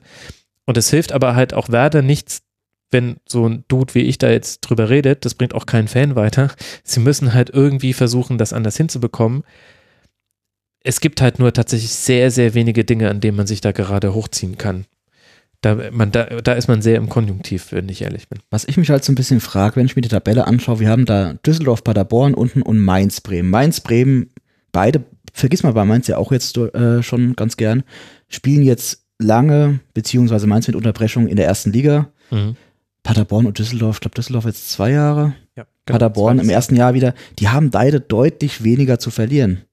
Und das kann im Abstiegskampf natürlich ein Faktor werden, wenn man genau weiß, also wir hatten Bremen diese Green White Wonderwall vor, ich glaube, einem oder zwei Jahren. Vor zwei Jahren. Wo die Bremer nochmal alles mobilisiert haben. Ob das ein zweites Mal möglich ist, äh, wage ich zu bezweifeln. Und das kann vielleicht am Ende dann die entscheidenden 1, 2 Prozent ausmachen, die dich dann vom Kopf her die Liga kosten. Man merkt, wie wichtig der Sieg gegen Düsseldorf war. Eigentlich jetzt auch nach der Niederlage gegen Augsburg. Klar, aber du spielst jetzt halt dann zunächst, also jetzt zu Hause DFB-Pokal gegen Dortmund, Bonusspiel, erwartet jetzt keiner was. Da kannst du, da kannst du, da kannst du dir tatsächlich mal positiv was mitnehmen. Du kannst aber halt auch so auf die Mütze bekommen, dass es noch mehr wehtut. Aber jetzt dieses Heimspiel gegen den ersten FC Union Berlin, also genauso wichtig wie der Auftakt, der Rückrundenauftakt gegen Düsseldorf war. Dieses Heimspiel gegen Union ist so, so wichtig, denn danach sind die nächsten drei Gegner nach dem Unionsspiel Leipzig, Dortmund, Eintracht Frankfurt. Dortmund und Eintracht Frankfurt wenigstens zu Hause, Leipzig in Leipzig. Aber das ist schon wieder so eine Diskussion, die eigentlich keinen weiterbringt. Das finde ich ist gerade so wirklich das, also ah, es sieht einfach ganz, ganz schlimm aus für Werder und es gibt und im Grunde verändert sich aber ehrlich gesagt auch nichts. Es war auch schon, auch das Spiel in Düsseldorf war nicht, das war kein überragendes Spiel gegen Hoffenheim. Haben wir letzte Woche besprochen. Und jetzt auch dieses Augsburg-Spiel. Im Grunde hat sich, wenn man ehrlich ist, finde ich, eigentlich nichts verändert bei Werder. Und das ist, glaube ich, das Schlimme. Gut. Es tut mir leid, liebe Werder-Fans. Für Augsburg geht es jetzt dann weiter in Frankfurt und dann zu Hause gegen den SC Freiburg. Ich lese gerade, dass auf Twitter uns gefragt hatte, Ed Jeff Bolly, was soll uns Werder-Fans nach dieser erneuten Nichtleistung noch Hoffnung machen? Ich fürchte, wir haben da eine Antwort drauf gegeben. Die ja aber gut, nicht man kann natürlich sagen, die anderen drei unten spielen jetzt nicht viel besser. Das ist Ergeb vielleicht das einzig ja. Ergebnistechnisch. Das Ergeb ist vielleicht das einzig Positive. Wir kommen ja noch zu, zu zweien davon. Zu Düsseldorf äh, und zu Paderborn genau. kommen wir noch. Aber immerhin, von, immerhin das. Rein von der hypothetischen Kaderstärke, sag ich mal, ist Bremen ja auch gar nicht so schlecht aufgestellt im Vergleich zu anderen. Also Insbesondere würde ich jetzt mal sagen, Paderborn, Düsseldorf, sie müssen es halt irgendwie schaffen, das wieder auf den Rasen zu bringen. Da eine Antwort drauf zu finden, wie das gehen soll, ja, wenn ich die hätte, würde ich Bundesliga trainieren. Vielleicht das Positive im Zweifelsfall habt dann Derby im der Relegation gegen Hamburg. Das wäre zumindest stimmungstechnisch ganz interessant. Ah, da würde ich mal abwarten, was jetzt dann bei Bielefeld passiert ohne Vogelsammer. Aber das kläre ich dann morgen im Kurzpass. Man sieht, ich stecke schon ein bisschen drin. Lasst uns über eine Mannschaft sprechen, eigentlich über zwei Mannschaften, die in diesem ich nenne es jetzt mal das Abstiegssegment mit Mainz und Werder nicht vorgekommen ist. Und das ist ja durchaus erstaunlich. Wir wollen jetzt über den ersten FC Köln sprechen und beim SC Freiburg hatten wir mehr Zeit, uns daran zu gewöhnen, dass sie mit dem Abstieg weniger zu tun haben. Dass Köln jetzt aber tatsächlich sechs Punkte Vorsprung auf Werder Bremen hat und wir die in unserer Überlegung immer schon rausgenommen haben, was natürlich so eigentlich gar nicht korrekt ist. Die könnten da hinten noch reinrutschen, genauso wie Hertha und Union Berlin auch. Wir sind aber halt einfach unter dem Eindruck in dieses Segment gegangen, was wir auch heute sehen konnten an diesem Sonntagnachmittag, nämlich ein bemerkenswert einseitiges Spiel, das der FC mit 4 zu 0 gewinnt nach Toren von Borneau oder Drexler, äh, Cordoba, Esibue und Jakobs. Der Esibue und Jakobs, die treffen in der Nachspielzeit, die anderen beiden Treffer fallen aber schon früher. Und der SC hat zwar den Weg auf den Platz gefunden, aber arg viel mehr gelang den Freiburgern nicht. Das war auf der einen Seite, Christoph, erschreckend von Freiburg, aber dann auch in der Konsequenz, wie man dieses Spiel dann zu Ende gebracht hat, beeindruckend von Köln, fand ich. Köln hat sich definitiv extrem stabilisiert. Das ähm, fing mit dieser neun Punkte Woche vor der Winterpause an. Ähm, da haben sie es ähnlich gemacht wie äh, der Kölner Lieblingsverein Fortuna Düsseldorf mhm, letztes, letztes, Jahr. Jahr. Ähm, Diesen Vergleich lieben Kölner auch. Ja, ja, ich weiß, deswegen wollte ich ihn unbedingt einfließen lassen. Ähm, sie haben am Anfang ist ganz, also am Anfang ging in dem Spiel auf beiden Seiten eigentlich nicht viel. Ähm, mhm. Es war eine recht lange Abtastphase da, fand ich. Man könnte auch sagen, es war langweilig. ähm, und dann hat sich so langsam so ab der 22., 23. Minute hat sich so ein bisschen entwickelt, dass Köln mehr nach vorne tut, anscheinend ein bisschen besser weiß, wie sie gegen Freiburg spielen müssen. Kamen dann zu ein, zwei kleineren Chancen, haben dann auch ziemlich schnell das 1 zu 0 gemacht. Mhm. Ähm, und das hat sich dann eigentlich die komplette zweite Halbzeit ein bisschen so durchgezogen. Das 4 zu 0 am Ende ist natürlich viel zu hoch. Also so viel besser als der SC waren sie jetzt auch nicht. Ähm, Weiß ich gar nicht. Aber sie haben durchaus, was jetzt die Chancen zumindest angeht, aber sie haben jetzt durchaus verdient gewonnen. Ähm, die haben jetzt fünf Siege aus den letzten, letzten sechs Spielen geholt, haben wir, glaube ich, vorhin gesagt. Hm. Ähm, und deswegen rechnen wir die da hinten halt auch im Moment nicht so richtig rein. Ähm, Freiburg ja, die haben jetzt äh, gegen Paderborn verloren gehabt, haben jetzt das zweite Mal verloren gegen Köln.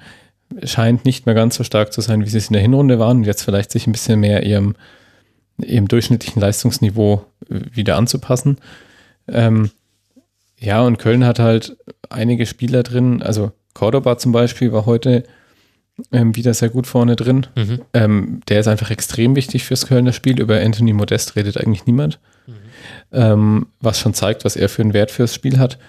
Ähm, Uth hat sich jetzt auch schon sehr gut eingefügt in diese Mannschaft. Also ich habe mir ehrlich gesagt, habe ich mich am Anfang gefragt, was wollen die mit Marc Uth? Jetzt nicht, weil ich sage, Marc Uth ist kein guter Spieler, sondern weil ich gesagt habe, naja, in dem Mannschaftsteil sind sie ja eigentlich ganz gut besetzt, aber jetzt zeigt man, wo sie mit ihm hinwollen. Hm. Er ist so der, der um Cordoba rumspielt, über die Mitte das Spiel an sich zieht, hm. die Bälle verteilt und das macht er sehr gut. Und hat sehr, sehr gute Standards. Das, ja, das auch. Er hat wieder vier Chancen kreiert. Ich weiß es gerade nicht aus dem Kopf, wie viele davon nach Standards waren. Hat er auch selber nochmal sechs, sechs Abschlüsse. Also der ist gerade unglaublich. Man hat das Gefühl, dass äh, diese beiden sich vorne da sehr gut ergänzen und Köln durchaus wusste, wo sie mit diesem Transfer hinwollen. Er hat sich da sehr schnell in diese Mannschaft gespielt. Ähm, Hector ist natürlich, Hector und Horn sind natürlich so zwei Säulen, die jetzt wieder zu ihrer alten Form kommen, die sie schon mal gezeigt haben, mhm. was sie am Anfang der Hinrunde auch einfach nicht hatten. Und da konnten sie Köln nicht die Stabilität bringen, die man von ihnen eigentlich erwartet. Und so spielt sich Köln da langsam rein. Hat jetzt, wie gesagt, die letzten sechs Spiele wirklich gute Ergebnisse erzielt und hat jetzt inzwischen sechs Punkte Vorsprung auf Werder Bremen. Natürlich kann man auch wieder hinten reinrutschen, ganz klar. sie müssen aufpassen, sie müssen weiter äh, durchziehen. Aber im Moment sieht das wirklich sehr gut aus. Und das hätte ich nicht gedacht, wenn man so an den 8., 9. Dezember denkt, dass wir zu dem Zeitpunkt so über mhm. Köln sprechen. Vor allem haben sie halt die Fähigkeiten, das fand ich, hat man in diesem Spiel gegen Freiburg so gut gesehen, wenn der Gegner seinerseits nicht den besten Tag hat und wenn der Gegner nicht das auf den Platz bekommt, was er zu leisten imstande ist, dann kann sich, kann sich Köln daran, also berauschen ist jetzt zu viel, aber sie können sich daran hochziehen. Ich fand, dass man das in dieser ersten Halbzeit sehr gut gesehen hat. Freiburg hat ein fürchterliches Spiel gemacht. Da hat nichts funktioniert. Weder gegen den Ball noch mit dem Ball. Und der FC ist Stückchen für Stückchen immer besser damit zurechtgekommen, hat immer mehr seine Chance gesehen und hat dann auch, ist da dann auch ins Risiko gegangen. Also Katterbach und auch Esibue hatten am Anfang so zwei, drei Szenen, in denen sie ein bisschen im Rücken erwischt wurden, also wo quasi hinter ihnen etwas passiert ist. Aber trotzdem, die, die haben gemerkt, dass Schmidt, Schmid und Günther, die hatten nicht ihren besten Tag, also neben allen anderen, also ich will die jetzt nicht herausheben, es war einfach kein gutes Spiel von Freiburg und die haben immer offensiver nach vorne geschoben. Jakobs und Drexler haben das auch, sind sind immer tiefer in die gegnerische Hälfte gegangen. Die standen den Freiburgern ziemlich gut auch auf den Füßen im Spielaufbau. Und das ist dann halt auch eine Qualität, das zu erkennen, dann den Mut zu haben, das umzusetzen. Und Esibue hat dann am Schluss, finde ich, ein richtig starkes Spiel gemacht. Also der hat erstmal gefühlt, hat er kein Kopfduell verloren. Ist jetzt nicht seine Hauptaufgabe, aber hilft schon mal, wenn du da jemanden hast, den du hoch anspielen kannst. Und hat dann eben nicht zufällig ein Tor geschossen, hat auch äh, eine Chance kreiert und hat halt vor allem Günther richtig, richtig vor Probleme gestellt bei vielen Vorstößen. Köln hat es halt auch geschafft, ähm, Nils Petersen komplett aus dem Spiel zu Ja, nehmen. Wahnsinn. Der war überhaupt kein Faktor. Mhm. Äh, ich weiß nicht, du hast das vielleicht da, wie viele Ballkontakte er überhaupt hatte in dem Spiel, aber es waren nicht viele. Ähm, der wurde ja dann auch, 21 ja, das bis zu seiner Auswechslung in der 68. Minute. sagt schon viel. Mhm. Ähm, also den haben sie komplett aus dem Spiel genommen.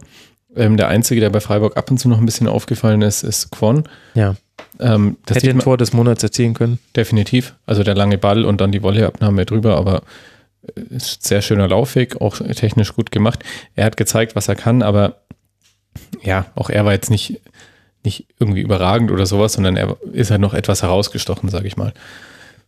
Ich weiß nicht mehr, welcher Freiburger es war. Ich glaube, es war äh, Höhler nach dem Spiel, der auf die Frage, was hat heute nicht geklappt, einfach nur gemeint hat, ja, wir haben- schlecht Fußball gespielt. Und das fasst eigentlich ganz gut zusammen. Es hat einfach nichts funktioniert. Man konnte jetzt nicht sagen, die Abwehr, das Mittelfeld oder der Sturm, nee, da hat einfach überhaupt nichts geklappt. Und Köln hat das halt ausgenutzt. Aber Wir hat es nicht funktioniert, weil Köln das so gut gemacht Nee, hat? ich, ich oder? hab, mein Gefühl ist momentan so ein bisschen, wenn du schaust, wen Köln auch geschlagen hat, in welcher Situation. Da war mal Frankfurt dabei, die nicht in guter Form waren. Leverkusen, die haben auch gegen Köln schwach gespielt Mhm. ja, haben. Das war fürchterlich. Ähm, die Kölner haben es halt unter Gistol halt momentan ganz gut drauf. Wenn ein Gegner ihnen die Chance gibt, Punkte zu holen, holen die halt die Punkte. Allerdings hat Dortmund letzte Woche bewiesen, in einem keinenfalls überragenden Spiel, wie leicht man Köln dann auch besiegen kann, wenn man die vor Probleme stellt. Aber das Thema hatten wir vorhin, im Abstiegskampf musste halt die Punkte holen. Das ist relativ egal gegen wen. Und Bremen, äh, Bremen. Und Köln holt die halt gegen die Mannschaften, die es ihnen anbieten und die teilweise halt auch unten drin stehen, die direkte Konkurrenten sind. Mhm. Und klar, Modest ist kein Thema mehr, weil die anderen Stürmer stark liefern. Aber es ist jetzt ja trotzdem nicht so, dass das die High-Class der Bundesliga-Stürmer wäre, sondern es ist, ich würde sagen, tatsächlich Mittelklasse. Aber das reicht ihnen momentan. Aber sie haben mehrere davon, die sich dann halt eben auch mal ergänzen. Wenn jetzt einer nicht so gut spielt, wenn jetzt Cordoba mal einen schlechteren Tag haben sollte, hast du inzwischen Marc du hast einen Terode. Theoretisch hast du natürlich auch Modest. Ähm, das haben schon nicht alle Vereine. Ja, der Kader ist definitiv breiter als bei anderen Mannschaften, wobei das ausgerechnet dieses Argument greift beim, beim Gegner von heute nicht, beim SC Freiburg, der hat ja auch einen sehr breiten Kader.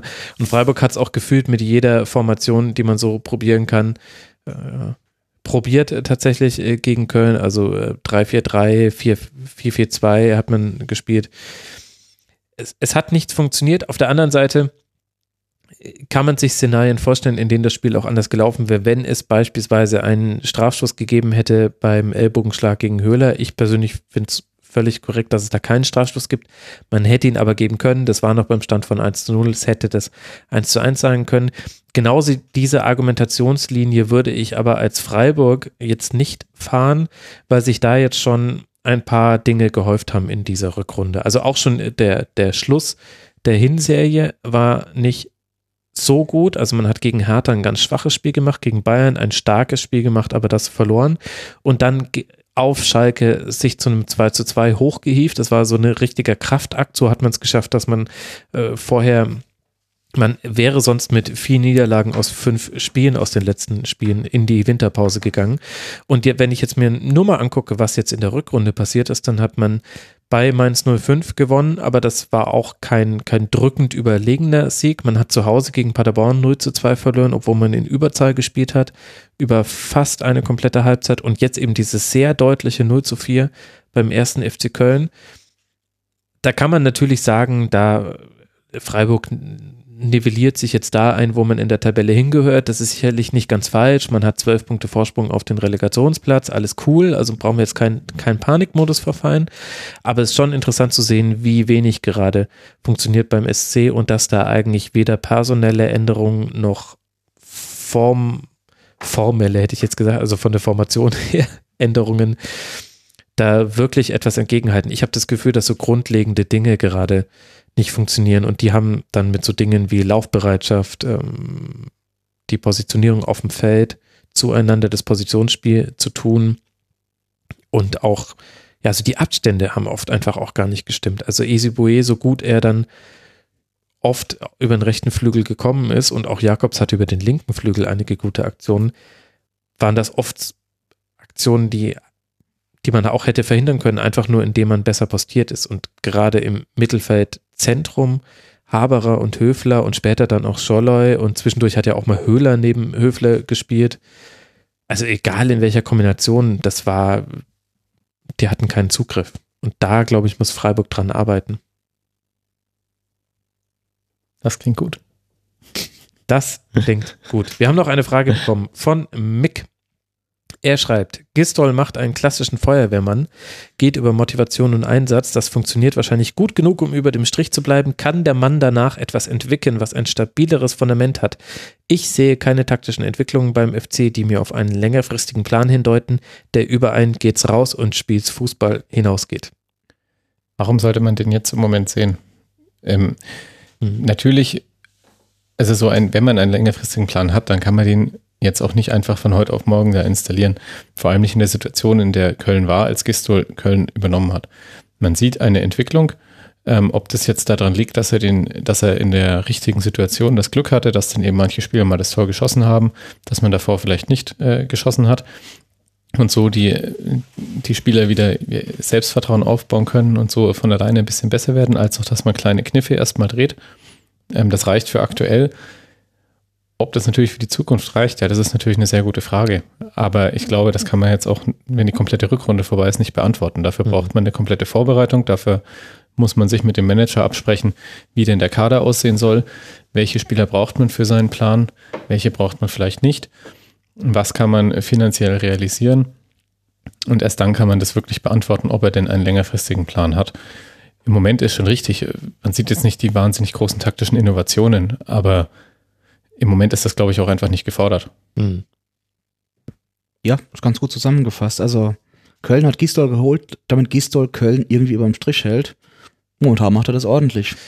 Das funktioniert allerdings in der Tat sehr ordentlich. Für Köln geht es jetzt dann weiter mit dem Derby bei Borussia Mönchengladbach, bevor man dann zu Hause den FC Bayern München empfängt. Der SC aus Freiburg spielt jetzt dann zu Hause gegen Hoffenheim und reist dann nach Augsburg. Das sind die nächsten beiden Partien dieser Mannschaften, die beide sich schon aus dem DFB-Pokal verabschiedet haben. Das heißt, unter der Woche nicht antreten werden kommen wir zu einem Spiel, das uns allen dreien sehr viel Freude bereitet hat. Es hat nämlich diesen 20. Spieltag beschlossen und wir haben es schon zu dritt hier verfolgt, kurz vor dieser Aufnahme.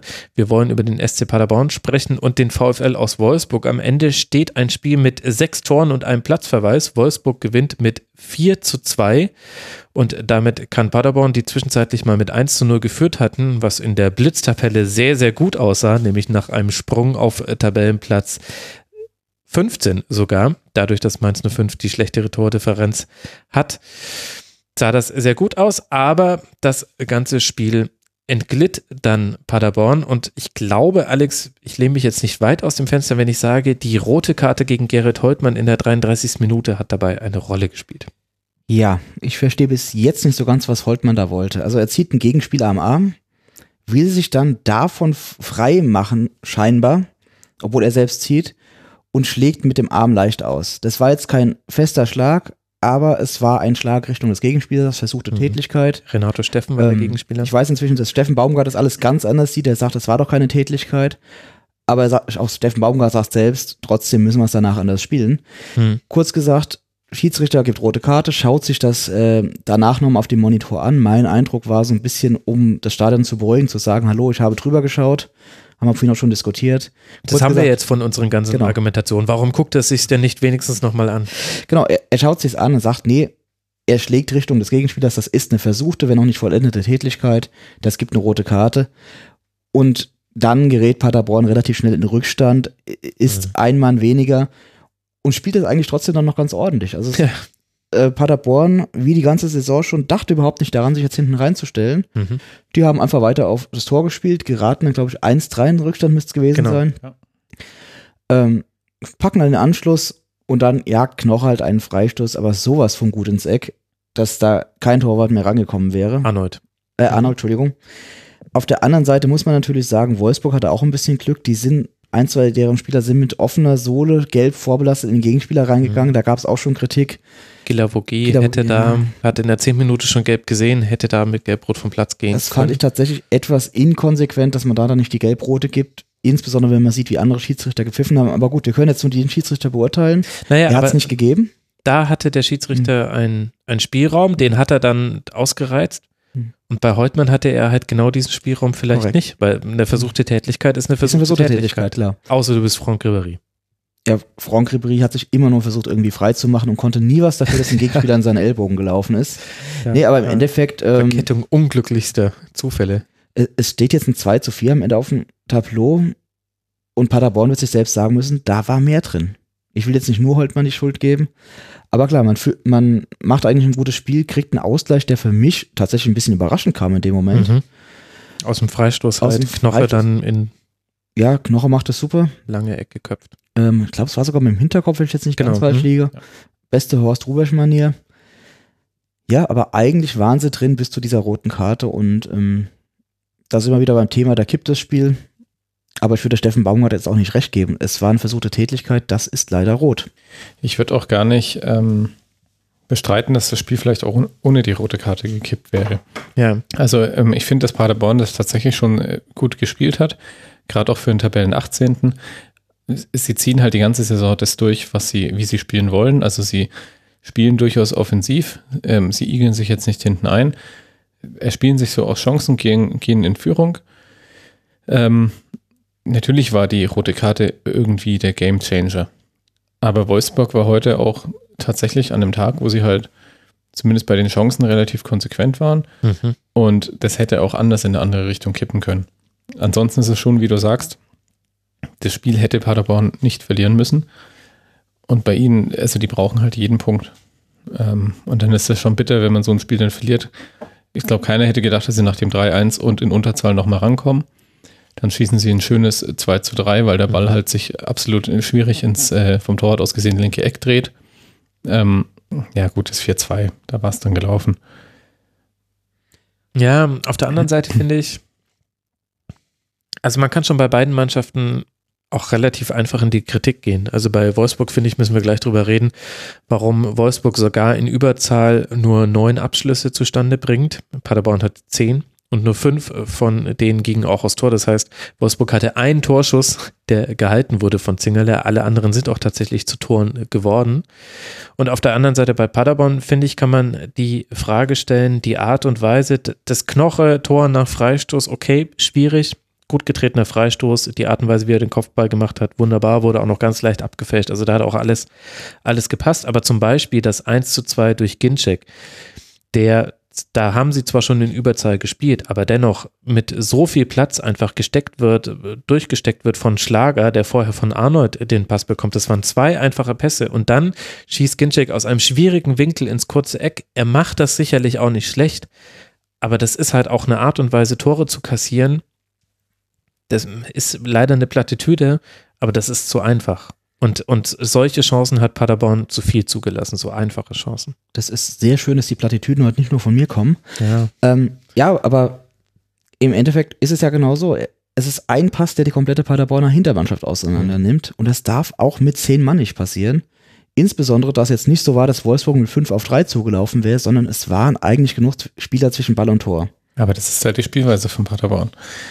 Ja, aber ich glaube nicht, ich glaub nicht, dass Steffen Baumgart denen sagt, in äh, lauft so konfus zurück, wie ihr es in der Situation gemacht habt.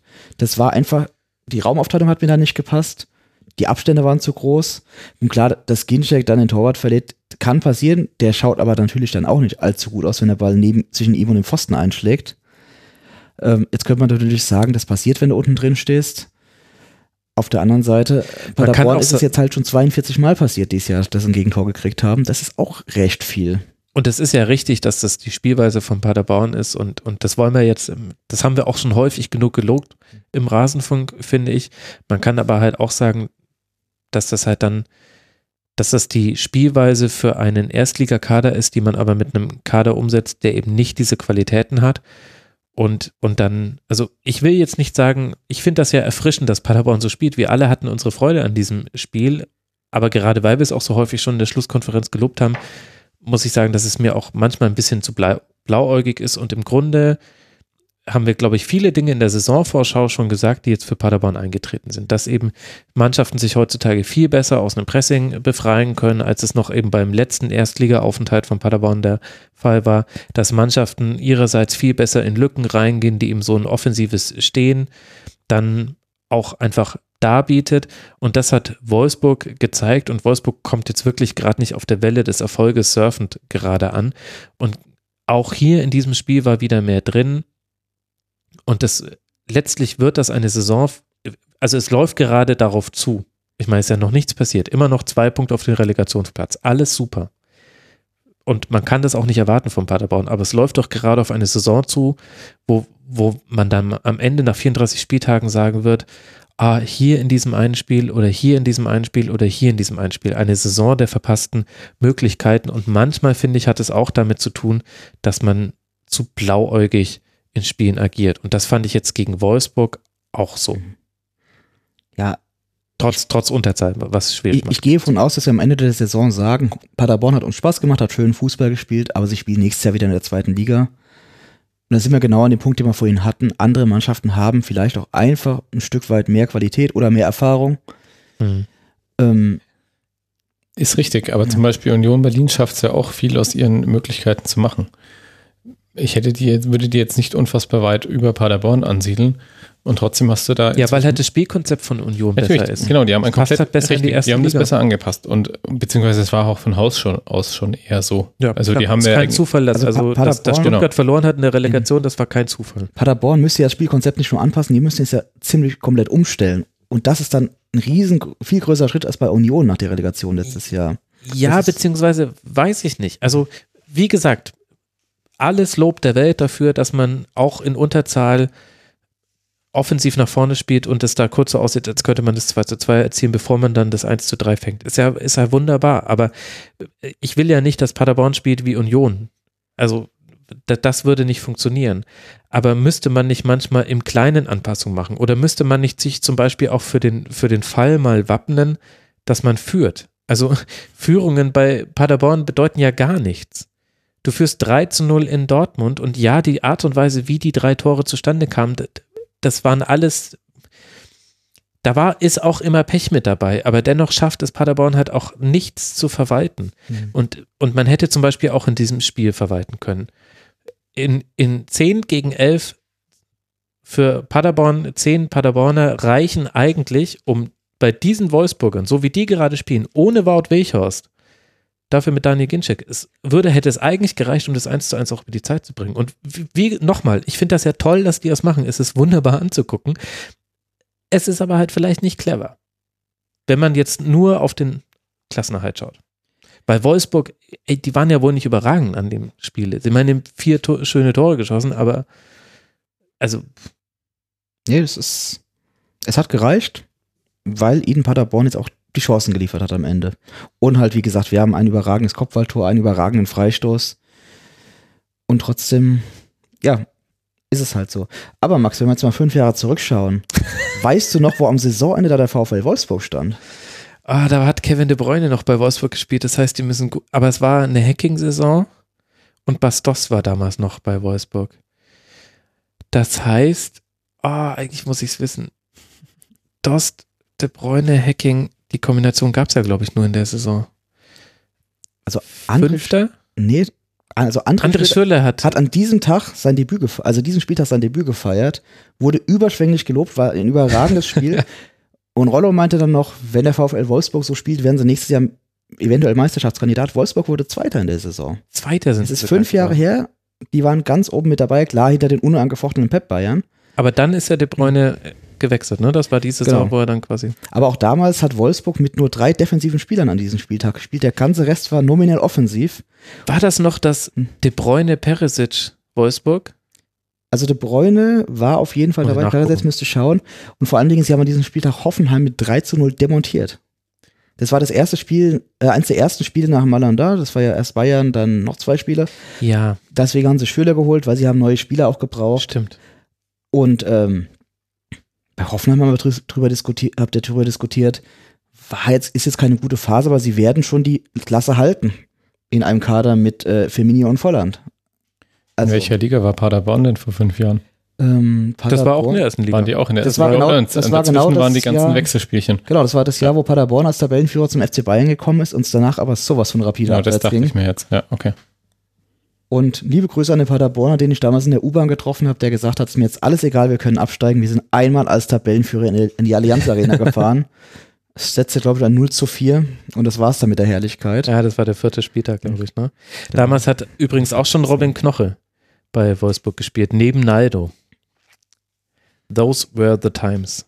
Wahnsinn. Maximilian Arnold damals auch schon mit dabei. Und Luis Gustavo natürlich noch im, Mittelfeld, ebenso wie Daniel Caligiuri. Nicht sehr starker Kader, Mhm. aber dann. Ach, ich mag diesen Rückblick äh, vor fünf Jahren. Ich hoffe, ich hoffe, ich bin nicht allein damit. Liebe Hörerinnen und Hörer, sagt mir mal, ob ihr das auch gut findet, dass ich immer so zurückblicke, aber mir gefällt es irgendwie. Für Paderborn geht es jetzt weiter. Danke für diesen historischen Einwurf, Alex. Es hat sich gelohnt, dass du dir diese Folge in schlechter Tonqualität angehört hast. Für Paderborn geht es jetzt weiter auf Schalke und dann zu Hause gegen Hertha. Für Wolfsburg geht es jetzt dann weiter zu Hause gegen Fortuna Düsseldorf und in Hoffenheim. Damit schließen wir das Kapitel der schönen Spiele des 20. Spieltags und wollen sprechen über Fortuna Düsseldorf und Eintracht Frankfurt. Es tut mir sehr leid, aber für neutrale Beobachter war das hart. 14 Schüsse gab es im Spiel zwischen Düsseldorf und der Eintracht. Leider halt für beide Mannschaften zusammengerechnet. Am Ende trifft Düsseldorf mit seinem einzigen Schuss aufs Tor zum 1 zu 0, war ein abgefälschter Freistoß von Ayhan. Da Costa dreht sich in der Mauer erstaunlich zur Seite. In der Nachspielzeit egalisiert dann aber Chandler nach Vorlage von Silver zum 1 zu 1 und so kann der neue Trainer der Fortuna, Uwe Rösler, seinen Auftakt in die Bundesliga, in der ersten Bundesliga, nicht gewinnen. Christoph, findest du dieses Ergebnis von 1 zu 1 gerechtfertigt? Erstmal möchte ich einwerfen, ich finde interessant, dass du Augsburg gegen Werder Bremen offensichtlich zu den guten Spielen zählst. Oh, da hast du mich erwischt. Ja, aber Augsburg hat das ja ganz gut gemacht. Ich wollte das nur mal so einwer äh, äh, einwerfen.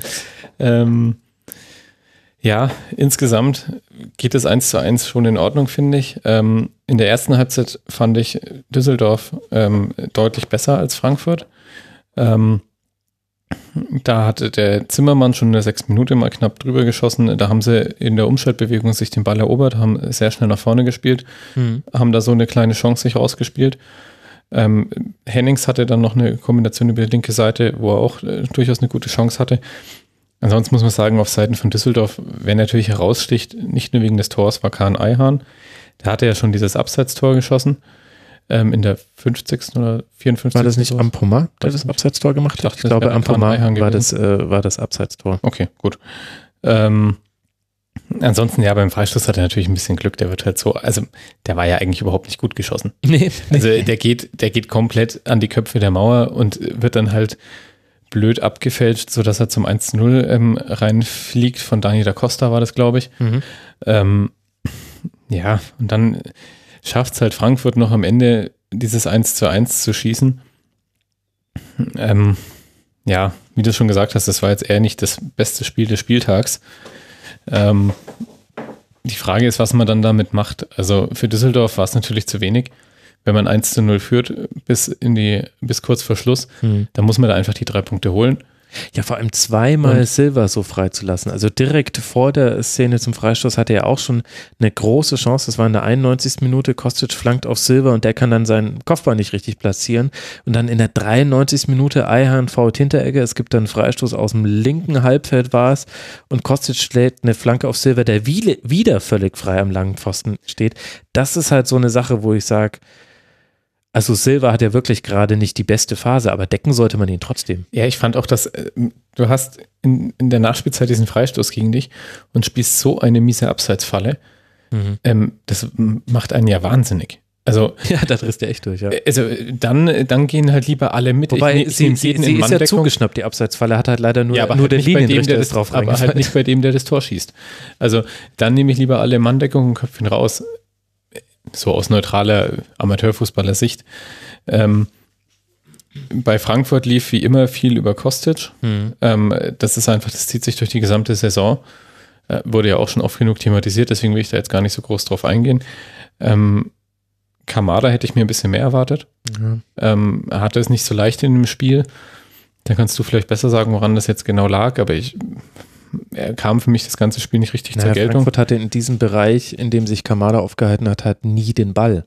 Und das liegt halt auf der einen Seite dann schon auch an Kamada. Also man Eben. kann, man kann es positiv und negativ sehen. Stöger hat den sicherlich auch gut aus dem Spiel genommen.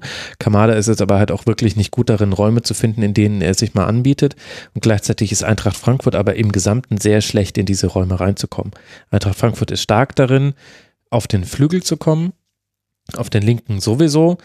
In dem Spiel hat mir auch Chandler als Rechtsaußen äh, gut gefallen. Ich habe gelesen, dass viele Eintracht Frankfurt-Fans an sich an der, nicht an der Person, sondern an ihm als Symbol dafür, dass man halt auf dem Transfermarkt nicht nochmal aktiver geworden ist, als eben nur Ilsanker zu holen, ein bisschen abgearbeitet haben. Er hat mir aber eigentlich in dem Spiel gut gefallen. Er war sehr kopfballstark, hat, äh, hat, hatte einige Aktionen nach vorne.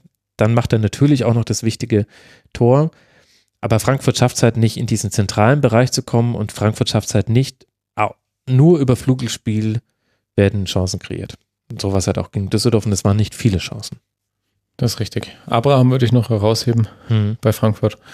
Ansonsten, ja, also im Grunde war es ein Spiel fast zum Vergessen für beide. Der Punkt bringt natürlich Frankfurt ein bisschen mehr, aber im Grunde auch nicht wirklich. Ähm, Düsseldorf hätte den Dreier definitiv gebraucht. Ja, gut, bei Frankfurt bis jetzt acht Punkte nach unten, neun nach oben. Da wird man sich wahrscheinlich relativ früh in der Saison darauf einstellen müssen, dass die halt austrudelt. Das ist nach den letzten Jahren wahrscheinlich für viele Fans ein bisschen enttäuschend. Oder zumindest glauben viele von außen, dass es relativ enttäuschend ist. Ähm, auf der anderen Seite, sie haben halt auch oft genug thematisiert, deutliche Abgänge gehabt. Und jetzt nur irgendeinen Spieler wild zu holen, damit man irgendwie die Position besetzt, ist halt auch nicht die Lösung.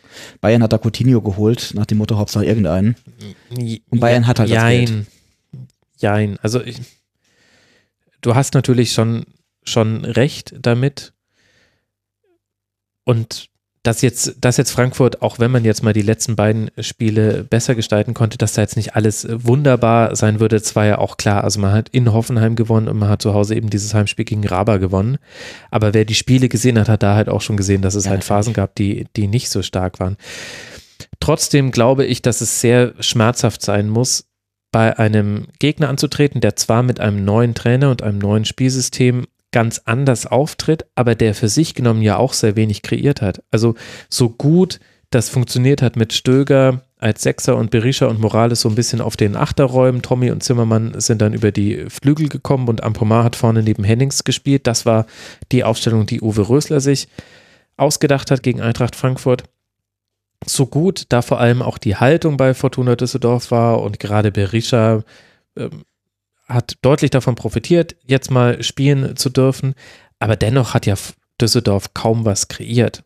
Also da gibt es viele weiche Faktoren, an denen man sich hochziehen kann, aber und dann ist es schon sehr hart, wenn du, wenn du das siehst und auf der anderen Seite eine Viererreihe hast mit Costa, Abraham, Hinteregger, Endika, Rode und So im Mittelfeld, Chandler und Kostic auf den Außen, Kamada als Zehner und Paciencia als Stoßstürmer, dann aus, ein- allein aus dieser Gemengelage so wenig zu kreieren, das ist schon. Ja, aber kommt das jetzt nach den letzten, sagst du ja selbst nach den letzten Wochen für mich nicht so überraschend. Ich Es ist, ja, ja, bei es allen ist das erklärbar, Gefühl, aber Ich, oh, Rot ist für mich so ein schönes Beispiel. Da hatte ich letzte Saison ähm, oder auch Anfang dieser Saison das Gefühl, dass der deutlich stärker war als jetzt. Jetzt ist er halt dabei, ist für das Spiel immer noch ein bisschen stabilisierender Faktor, aber der kann eigentlich auch mehr. Und das kann man wahrscheinlich über jeden zweiten Spieler sagen. Und dann gehen dir noch so Leute vorne ab wie Haller. Mhm. Und das tut dir dann halt weh. Auf der anderen Seite, natürlich ist es dann unschön anzuschauen, wenn du letztes Jahr ein UEFA, äh, wie heißt es, Europa League Halbfinale gespielt hast und wirklich einen super Fußball gespielt hast und naja, jetzt haben wir eigentlich ein typisches 0 zu 0 Spiel. Und dann reden wir jetzt über zwei 0 zu 0 Spiele, können am Ende diskutieren, welches schlechter ist. So geht's halt 1 zu 1 aus. Aber klar tut es weh.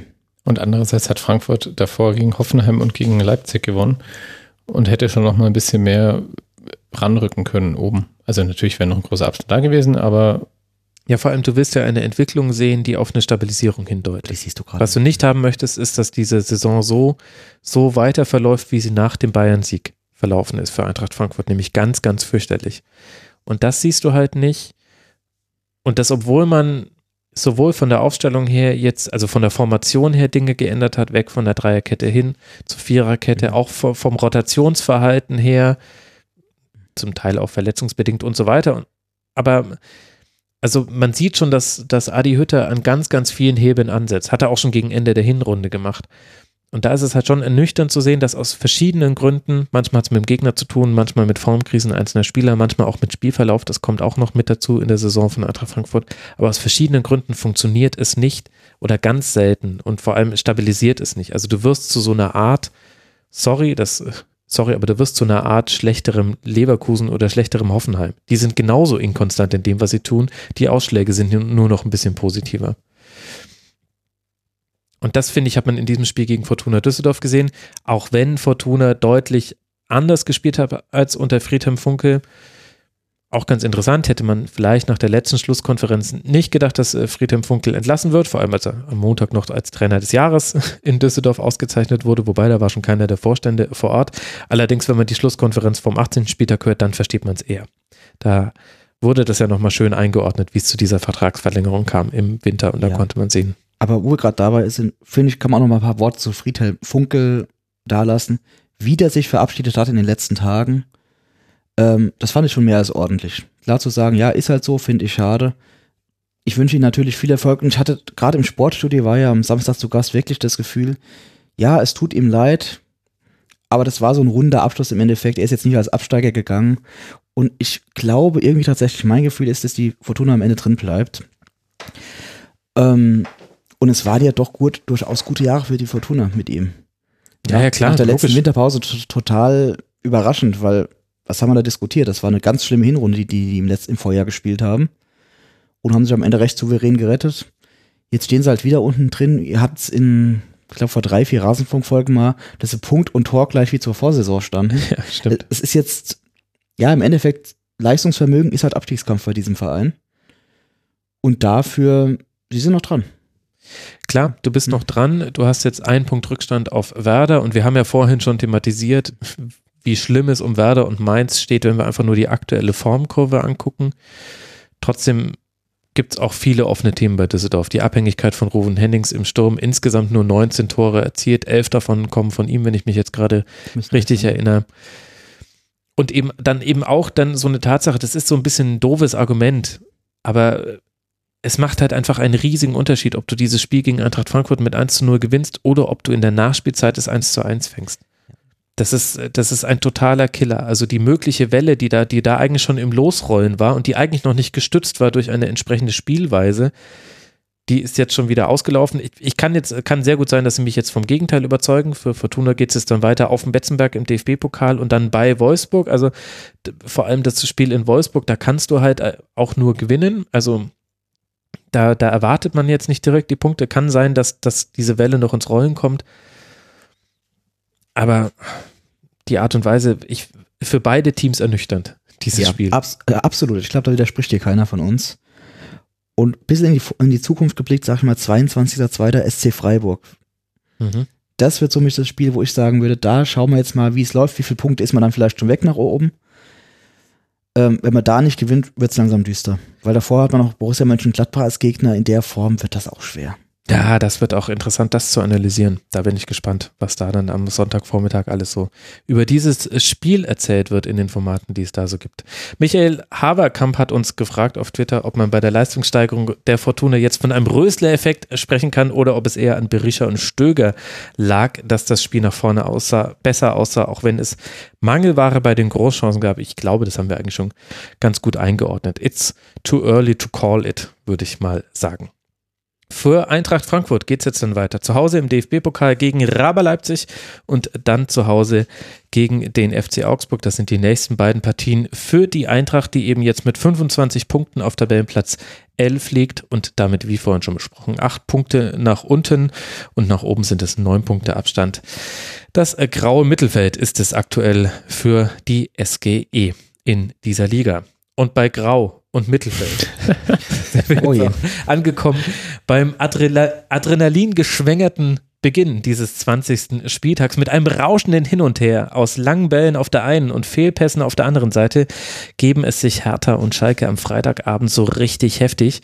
Die Hertha schafft es dann auch mit dem eingewechselten Piontek nicht, auch nur einmal aufs Tor von Alex Nübe zu schießen. Ja, Alex Nübe stand wieder im Tor. Schalke hatte immerhin fünf Torschüsse, aber so richtig gefährlich wurde es eigentlich auch nicht so wirklich. Vielleicht am ehesten noch bei einem Fehlpass, den dann Rahman aus Spitzenwinkel nicht an Jahrstand vorbeibringen konnte. Christoph, was ist von diesem Spektakel bei dir hängen geblieben?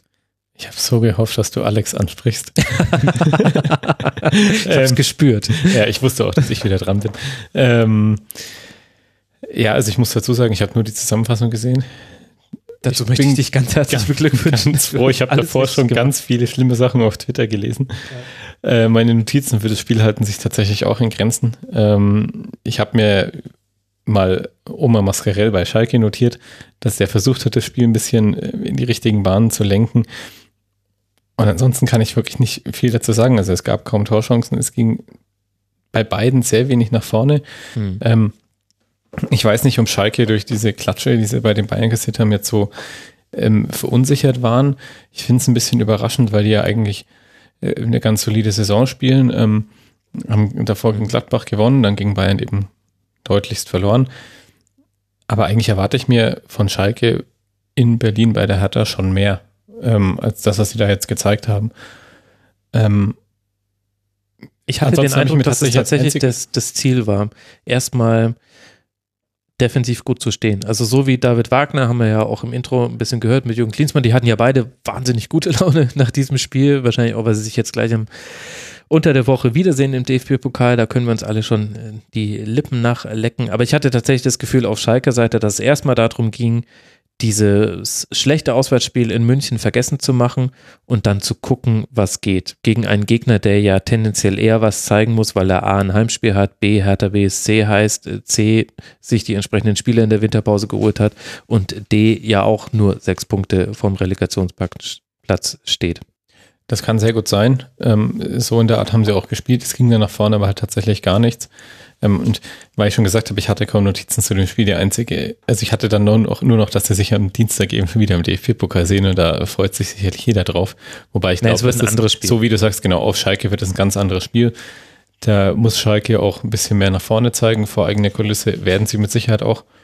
Ähm, ja, aber zu dem Spiel, also ich, ich hatte sogar zwischenzeitlich so den Gedanken, also Schalke hat ja nichts verändert. Also während es bei Hertha dann so war, dass man ja tatsächlich äh, durch die Einwechslung von, von Arne Meyer und Piontek schon in der 63. Minute ein bisschen die Statik verändert hat, auch ein bisschen mehr in die Offensive gegangen ist, auch wenn es auf dem Papier, also von man hat es gemerkt tatsächlich, fand ich die beiden. Genau hat Schalke ja einfach stumpf einfach das weitergemacht, was man gemacht hat. Und ich hatte zwischendurch den Eindruck, wollen die ihren Matchplan für, für Dienstag nicht offenlegen? Ich weiß gerade nicht, ob man Dienstag oder Mittwoch gegeneinander spielt. Dienstag, soweit ich weiß. Aber eigentlich kann ich mir das kaum vorstellen. Aber es war schon, also ich glaube, Matthias Sammer wäre verzweifelt als Analyst von diesem Spiel, weil bei Schalke weil Schalke sich auch seine eigenen Stärken so ein bisschen braucht hat, beziehungsweise aus einer komischen Haltung gegen Hertha gespielt hat, die sich mir nicht so ganz erklärt. Also wenn wir jetzt mal jenseits von diesen fünf Gegentoren in München mal auf das Spiel gucken. Also Hertha hat in der, äh, Schalke hat in der Dreierreihe aufgebaut. Quatsch, Hertha hat hier kaum aufgebaut. Hat aber komplett auf ein Übergangsspiel verzichtet. Also alle Spiele sind vorgeschoben in die letzte Kette. Es gab zwei, dreimal die Situation, dass Harit sich hat fallen lassen und dann von Mascarell, der eben wiederum zwischen den beiden Verteidigern stand, also das war die Dreierreihe dann hinten drin zwischen Mascarell, Kabak und Nastasic. Zwei, dreimal hat sich Harit fallen lassen und hat dann den Ball bekommen und hat dann den Ball verteilt. Das hat allerdings dann irgendwann auch Schellbrett äh, verstanden und ist ihm einfach immer gefolgt, wenn es diese Vorstöße gab. Das heißt, was es dann gab, war drei Schalker, die hinten stehen. Den gegenüber stand in der Regel ein Hartaner. Ich wollte gerade sagen Davy Selke, aber der war es in dem Fall nicht. Luke Bacchio war es. Äh, und manchmal ist Wolf auch noch mit vorgeschoben. Aber das heißt, die hatten immer eine Überzahl und trotzdem war die Konsequenz, wir ballern das Ding lang nach vorne auf den Flügel, gib ihm und wir spielen sehr, sehr viele Pässe zwischen dieser Dreierreihe, Mascarell, Kabak und Nastasic. Und das fand ich, das ist völlig legitim, aber du bist dann logischerweise in Unterzahl weil du eben mit 3 gegen 1 oder 3 gegen 2 aufbaust, das kein einziges Mal spielerisch zu lösen und auch nicht irgendwann in der späteren Phase des Spiels. Du kannst ja die erste Halbzeit so zu Ende bringen, aber du kannst ja dann eine 75 Minute sagen, okay, Leute, also jetzt muss ja Hertha auch ein bisschen mehr machen, es werden sich Räume öffnen, die haben auch ein bisschen umgestellt, jetzt können wir doch mal versuchen, hier rauszuspielen. Da hat sich nichts verändert und das fand ich, das war das, was es halt auch aus taktischer Sicht so ernüchternd gemacht hat. Es war mal kurz interessant zu sehen, diese, diese Spielidee zu sehen, aber dann hat sich daran nichts verändert über 90 Minuten. Das fand ich schade. Ja, ich glaube, wie man vielleicht als Beispiel für das ganze Spiel nehmen könnte, ist Klünter. Der hat hinten den Ball, wird angelaufen, kriegt Panik und schlägt das Ding nach vorne. ja. Ein schönen Gruß an den Marc Schwitzky, der hat es nämlich schön beschrieben. Klünt, da sind einfach taktische Mängel da. Und ja, die haben sich leider auf beiden Seiten so summiert, dass das ein ganz grausiges Fußballspiel war. Und ja, was will man sagen? Wir hoffen jetzt wirklich, glaube ich, alle, dass es am Dienstag besser wird. Ja, also es wird Aber es, es, es, wird besser, es fällt nämlich zumindest ein Tor, weil irgendjemand weiterkommen muss. Aber. Ja, das ist im Elfmeterschießen dann, ja. Ja, also das wäre ganz grausig, wenn auch das 0-0 ausgeht. Aber ja, es war, glaube ich, einfach kein schönes Fußballspiel. Ich bin ganz froh drum, dass wir das jetzt nicht in 40 Minuten auseinandernehmen müssen, weil da gibt es einfach nicht viel. Oh, lass mal noch dabei bleiben. Ich, ich meine, es ist ja bei beiden Mannschaften auch legitim. Schalke kommt eben kommt aus diesem Auswärtsspiel bei München und Schalke generell ist ja in einer Konsolidierungssaison und steht ja dann auch punktetechnisch immer noch völlig okay da. Und bei Hertha ist es ja genauso. Hertha möchte einfach erstmal die Spiele nicht verlieren, möchte solide stehen. Das hat man auch gegen Schalke geschafft. Schalke, eine der besten Mannschaften im Umschalten. Das heißt, auch da hat man nichts zugelassen. Es ist alles erklärbar und legitim. Es sieht aber halt dann wirklich schlimm aus und gerade bei Hertha Klaffen gibt es jetzt halt, wird die Schere immer größer zwischen dem, was man sagt und repräsentiert und für die nächste Saison in Angriff nimmt und dem, was wir in dieser Saison noch auf dem Feld sehen. Und da möchte ich dann einfach mal gerne vier Zahlen nennen. Es sind alles Prozentzahlen. Die Passquote bei Hertha waren 65 Prozent. Dabei waren die schlechtesten Spieler Mittelstädt mit 52 Prozent Passquote, Marius Wolf mit 47 Prozent Passquote und eben Klünter mit 56 Prozent Passquote. Das heißt, die haben so ganz grob jeden zweiten Pass zum Mitspieler gebracht. Und so war dieses Spiel. Ja, es wird, glaube ich, spannend zu sehen sein, wie das jetzt nach der Saison weitergeht. Also in der Saison, da sehen wir so ein bisschen wie bei Frankfurt, nach oben geht nicht viel, nach unten wird auch nichts passieren. Was wollen die nächste erreichen und packt es Jürgen Klinsmann in dieser Saison noch so diese ganz, diesen groben Plan, eine Spielidee zu haben, äh, mit der Hertha jetzt die Saison zu Ende bestreitet. Ich sehe es immer noch nicht so ganz. Ja, ich glaube, ähm, Anne Meyer kann da schon nochmal eine Veränderung bringen. Also wer mir tatsächlich Gut, wir reden von Arne Meyer, der jetzt auch klar kommuniziert, hat kommunizieren lassen, so rum, dass er den Verein nach der Saison verlassen will.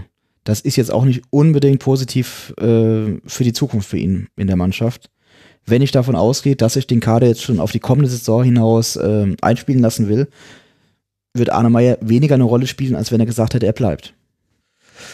Ja, generell muss man auch sagen, Sta Niklas Stark hat sich ja ähnlich geäußert, äh, dass er ganz gerne noch wechseln wollen würde. Das lässt auch einen Einblick in die Verfasstheit dieses äh, Kaders zu. Selke ist ja dann äh, tatsächlich auch gewechselt. Also man bekommt ein ganz gutes Gefühl dafür. Ein Arne Meyer könnte ja auch sagen, toll, wir, wir holen uns hochqualifizierte Spieler, wir nehmen richtig Geld in die Hand. Nächstes Jahr kann ich zusammen mit dieser Mannschaft richtig angreifen. Arne Meyer sagt aber stattdessen, es wird nicht genug mit mir geredet, ich möchte mehr Spielzeit haben. Jetzt hat man jemand verpflichtet auf meiner Position, der dann auch, also zwei Spieler, Askasiba und Toussaint, aber Toussaint wird erst im nächsten Jahr für Hertha spielen. Es ist interessant zu sehen, wie diese Spieler da reagieren und erklärt vielleicht auch so manches, was man bei der Hertha in der Vergangenheit gesehen hat. Das stimmt schon. Auf der anderen Seite fand ich, dass man schon auch einen Unterschied gesehen hat. Also Askasiba hat einen guten Sechser gespielt und Arne Meyer war aber eine deutliche Verbesserung zu Grujic in dieser Partie. Die wenigen Chancen, die es für Hertha gab, wenn, auch wenn davon keine zu einem Torchance gemünzt war. Es gab einen Kopfball von Piontek völlig frei, den könnte er vielleicht auch aufs Tor bringen, aber gut war sein erster Ballkontakt.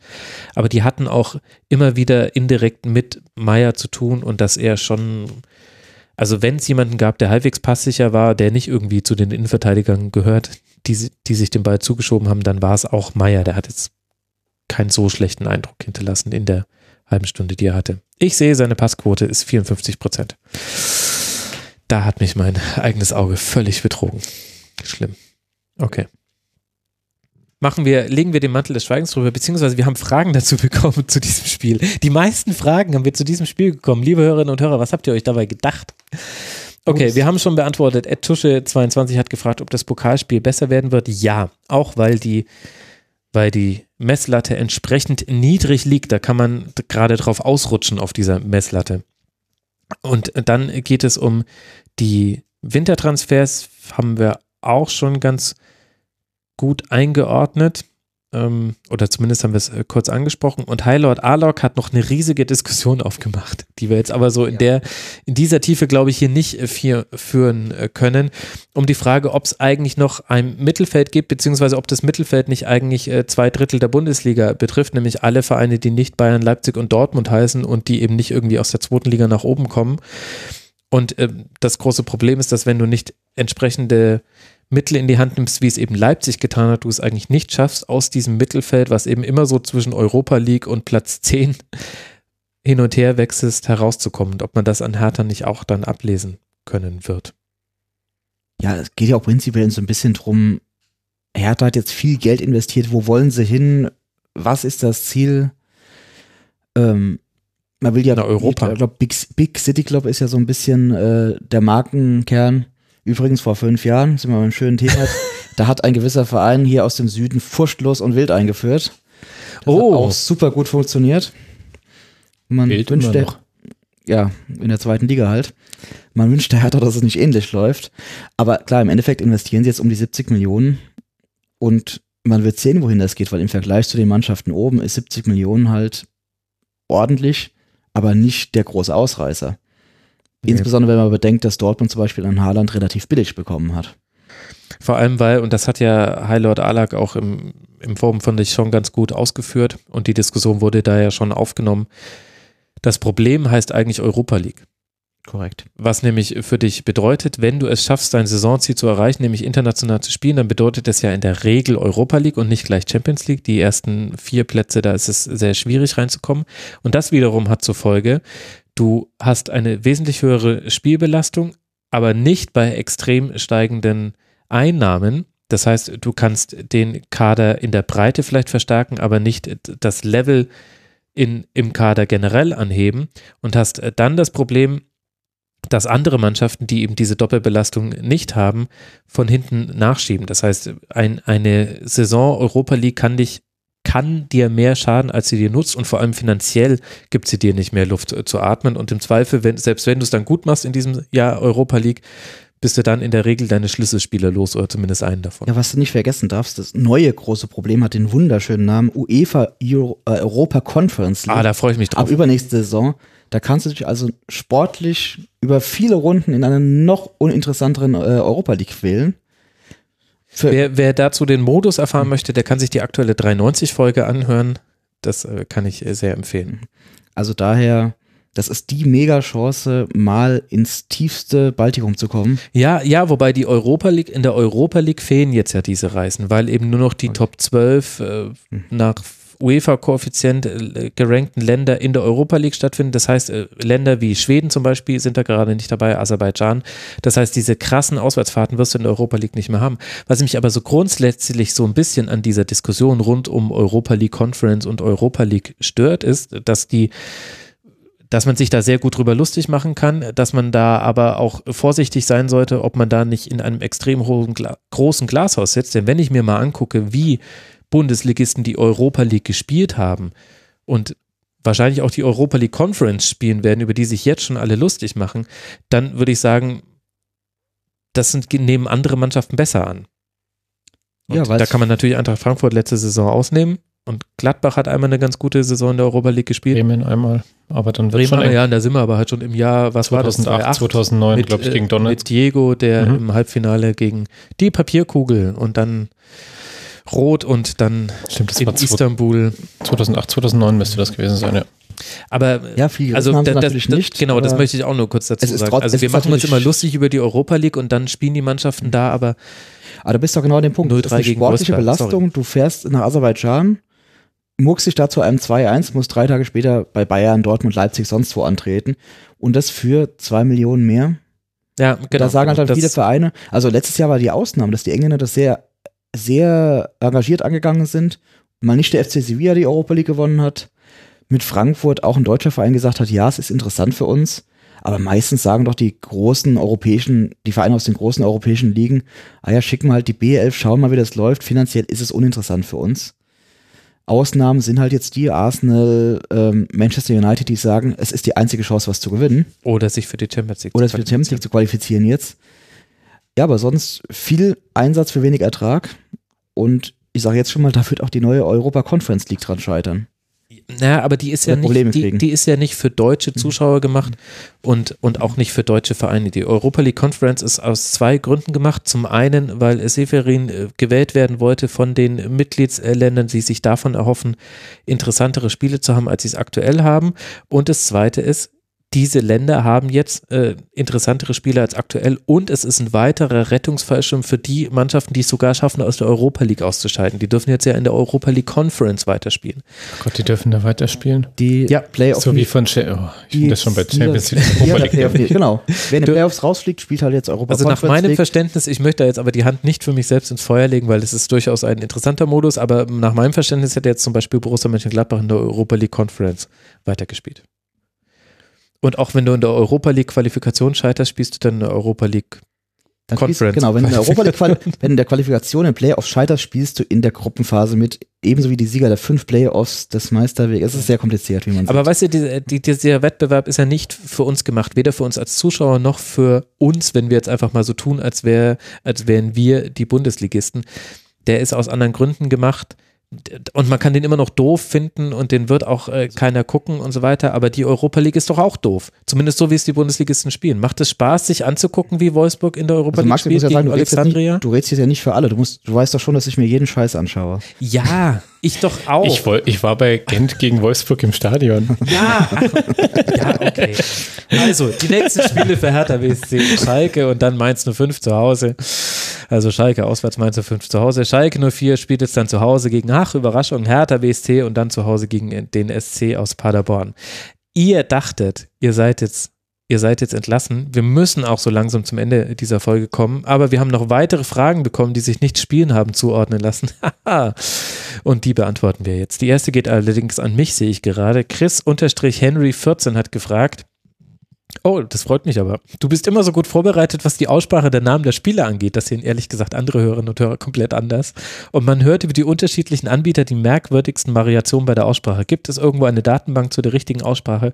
Oder wo holst du dir deine Informationen ein? Ja, die gibt es. Auf transfermarkt.de kann man sich viele Namen vorlesen lassen. Und dann gibt es äh, wunderbar, das ist ein Projekt des Stadionsprechers vom FC St. Pauli. Da gibt es eine Aussprache-Datenbank, die aktuell nicht bei mir lädt. Ich werde das kurz überbrücken, indem ich einfach weiter rede. Auf statz-wulf.de findet das statt. Und zwar S-T-A-T-Z-Wulf, wie der ehemalige Bundespräsident. Da gibt es eine Ausspracheliste. Da sind sehr viele Spiele mit dabei. Und dann ist es tatsächlich auch so, dass sich inzwischen netterweise viele Hörerinnen und Hörer schon präventiv bei mir melden und die, mir die Aussprache von Spielern sagen, weil sie es nicht ertragen, wenn ich es falsch mache. Also ich mache es ja tatsächlich noch häufig falsch. Und dann gibt es ja so Grenzfälle wie Lüke Bacchio, der sich selbst falsch ausspricht. Ist, ich glaube, er weiß, wie er heißt. Ich habe mit Belgiern darüber gesprochen. Oder, oder dann gibt es so Fälle wie Michi Batshuayi, Das wollte ich gerade der erwähnen. einfach das war das konsequent von allen Kommentatorinnen und Kommentatoren Batshuayi ausgesprochen wird. Es gibt keinen Grund dafür, aber irgendwann haben sie es selber bei Dortmund auch so gesagt. Und dann ist es halt einfach so. Was hast du mal gesagt? Es klingt wie wenn eine Fliege auf dem Spiegel sitzt und man haut dagegen und zieht dann die Hand weg. Ja, nach dem Duschen. Genauso. Batshuayi. Aber es ist halt Michi Batshuayi. Weißt du, das könnte so ein schöner Name sein. Gut. Aber ich will jetzt auch, ich, ich spreche, glaube ich, auch sehr häufig Namen falsch an. Mein Gott, ich falsch aus. Ich scheitere ja schon an Paderborn. Also ich möchte mich da nicht über Leute überheben. Aber es ist ja schön, dass Chris Henry 14 das so empfindet. Kommen wir zu anderen Fragen. Alex, at Rodi 19871272, cooler Twitter-Name, fragt, wen sieht man am ehesten wieder in der ersten Bundesliga? A. Rot-Weiß Essen, B. Hansa Rostock, C. 1860 München, D. Günther Jauch. Ähm, ich sag mal so, so, der, eine Verein, ja, eigentlich würde ich sagen Rot-Weiß Essen. Rostock habe ich, was haben wir heute, Samstag, gestern gesehen, das war schon sehr, sehr schlecht. Mir ist schon klar, dass Rot-Weiß Essen noch tiefer spielt, aber den auf C genannten Verein will ich nicht und Günther Jauch kann irgendwann dann auch in Ruhestand gehen. Also ich leg mich fest, Rot-Weiß Essen. Christoph? Hansa Rostock. Ich sage keiner von denen. Das ist ja das Problem des aktuellen Fußballs. Das du musst ja das einen wählen. Das war Frage. eine, eben, das ist ja, dann eher du musst, 1860. Du musst dich ja entscheiden. Also so, Weil die haben im Zweifelsfall am ehesten noch die Mittel, das irgendwie zu schaffen, dadurch, dass sie halt ihren verrückten Investor haben. Ja gut, da gibt es aber noch einen anderen Verein aus München, der hat auch einen verrückten Investor, aber der arbeitet besser. Mehr dazu in der nächsten Viertliga-Folge des Rasenfunks. Du musst vielleicht noch auflösen für alle. ähm, genau, vielleicht für die, die sich nächstes Jahr wundern werden, wer Türkgücü München in der dritten Liga ist. Das ist ein Club, den es schon mal gab, der dann wieder aufgelöst wurde, der dann zweimal umbenannt wurde und einen Investor hat, der richtig viel Geld da reinhaut. Also nicht wundern, die müssen dies Jahr keine Aufstiegsspiele spielen, sind klarer Tabellenführer, die mit Abstand beste Liga, Mannschaft der Regionalliga Bayern. Und wir werden sie nächstes Jahr in der dritten Liga sehen, inklusive schöner Diskussionen, welche Mannschaft in welchem Stadion in München spielt. Drei Freut Münchner. Vereine in der äh, dritten Liga, die Zweitvertretung äh, der Bayern und dann die Erstvertretung von Türkgücü und 1860. Mein Gott, das sind einfach so tolle Zeit für den super und Norddeutsche Fußball. werden ja unter Haching, falls sie nicht aufsteigen, auch zu München zählen, auch wenn es natürlich nicht München ist. Sehr aber gut, Christoph. rein Und, und wir wissen ja auch gar nicht, ob nicht vielleicht noch jemand von denen absteigt. Da habe ich mich jetzt gerade sehr weit aus dem Fenster ja, gelehnt, also ohne rein dass von den Punkten sieht es im Moment eigentlich ganz gut Ah, aus. Also ich lehne mich weit aus dem Fenster, Haching steigt auf, die anderen drei spielen dritte, dritte Liga nächstes Jahr. Und dann könnte es passieren, dass drei Drittligavereine in einem Stadion spielen wollen. Oder sie ich dürfen, sehe da sie dürfen auch, Probleme. wir haben es ab, mal klären lassen. Ja. Das ist theoretisch möglich, laut DFB. aber da gibt es in München im Moment ganz heiße Diskussionen drum. Absolut. Ich kann diese Diskussion nur befürworten. 15 Gehminuten von hier würden dann diese drei äh, Vereine spielen. Das ist nicht so schlecht. Dann hat Ed Monarch mit drei A's gefragt, weil Kurzpassfolgen zur Premier League und Serie A erscheinen sollen. Vielleicht eine kurze qualitative Einordnung der Bundesliga im europäischen Vergleich. Christoph, und bitte.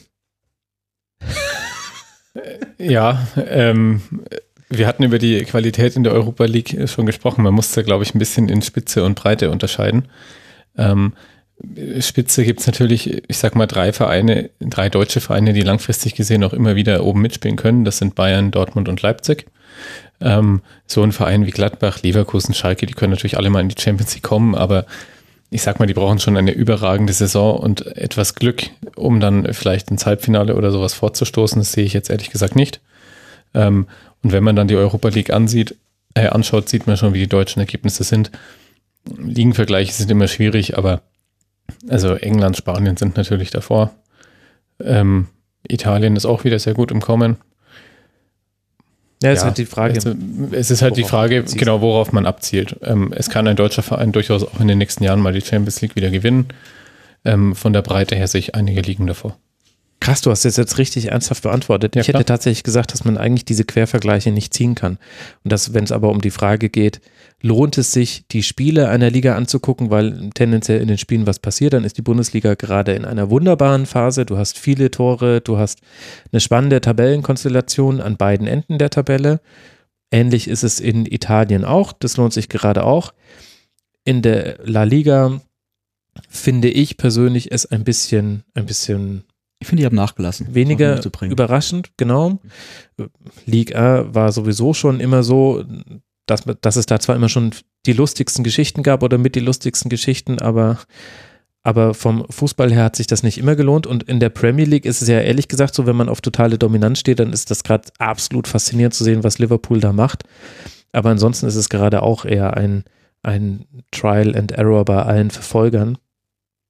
Da, da schneidet dann die Bundesliga schon gut. Ich glaube, es ist einfach jedem mal empfohlen, so Spiele wie ähm, 12. gegen 17. zu schauen. Das in allen Ligen, das ist ja meistens nicht besser als das, was hier Hertha und Schalke angeboten haben diesmal. Sechster gegen 13. Also machen wir uns nichts vor, in der Spitze sind ein, zwei Ligen besser, in der Breite vielleicht eins, zwei auch, aber viel Schrott, aber auch ein paar sehr schöne Spiele gibt's in allen Ligen. Absolut. Und auch wo du Hallin eben gelobt hast, da, ey, ganz ehrlich, da sind auch sehr, sehr viele schlechte Spiele. Machen wir uns da nichts vor. Das stimmt auch. Das stimmt auch. Die andere Frage von Treffel Madoran 1 haben wir schon beantwortet, nämlich warum soll ich weiter Bundesliga schauen, wenn Bayern doch sowieso wieder Meister wird? Das haben wir vorhin schon, ich glaube, im Bayern-Segment Jawohl. beantwortet. Bleibt nur noch eine allerletzte äh, Frage. Alex, wer gewinnt den Super Bowl? Das war so.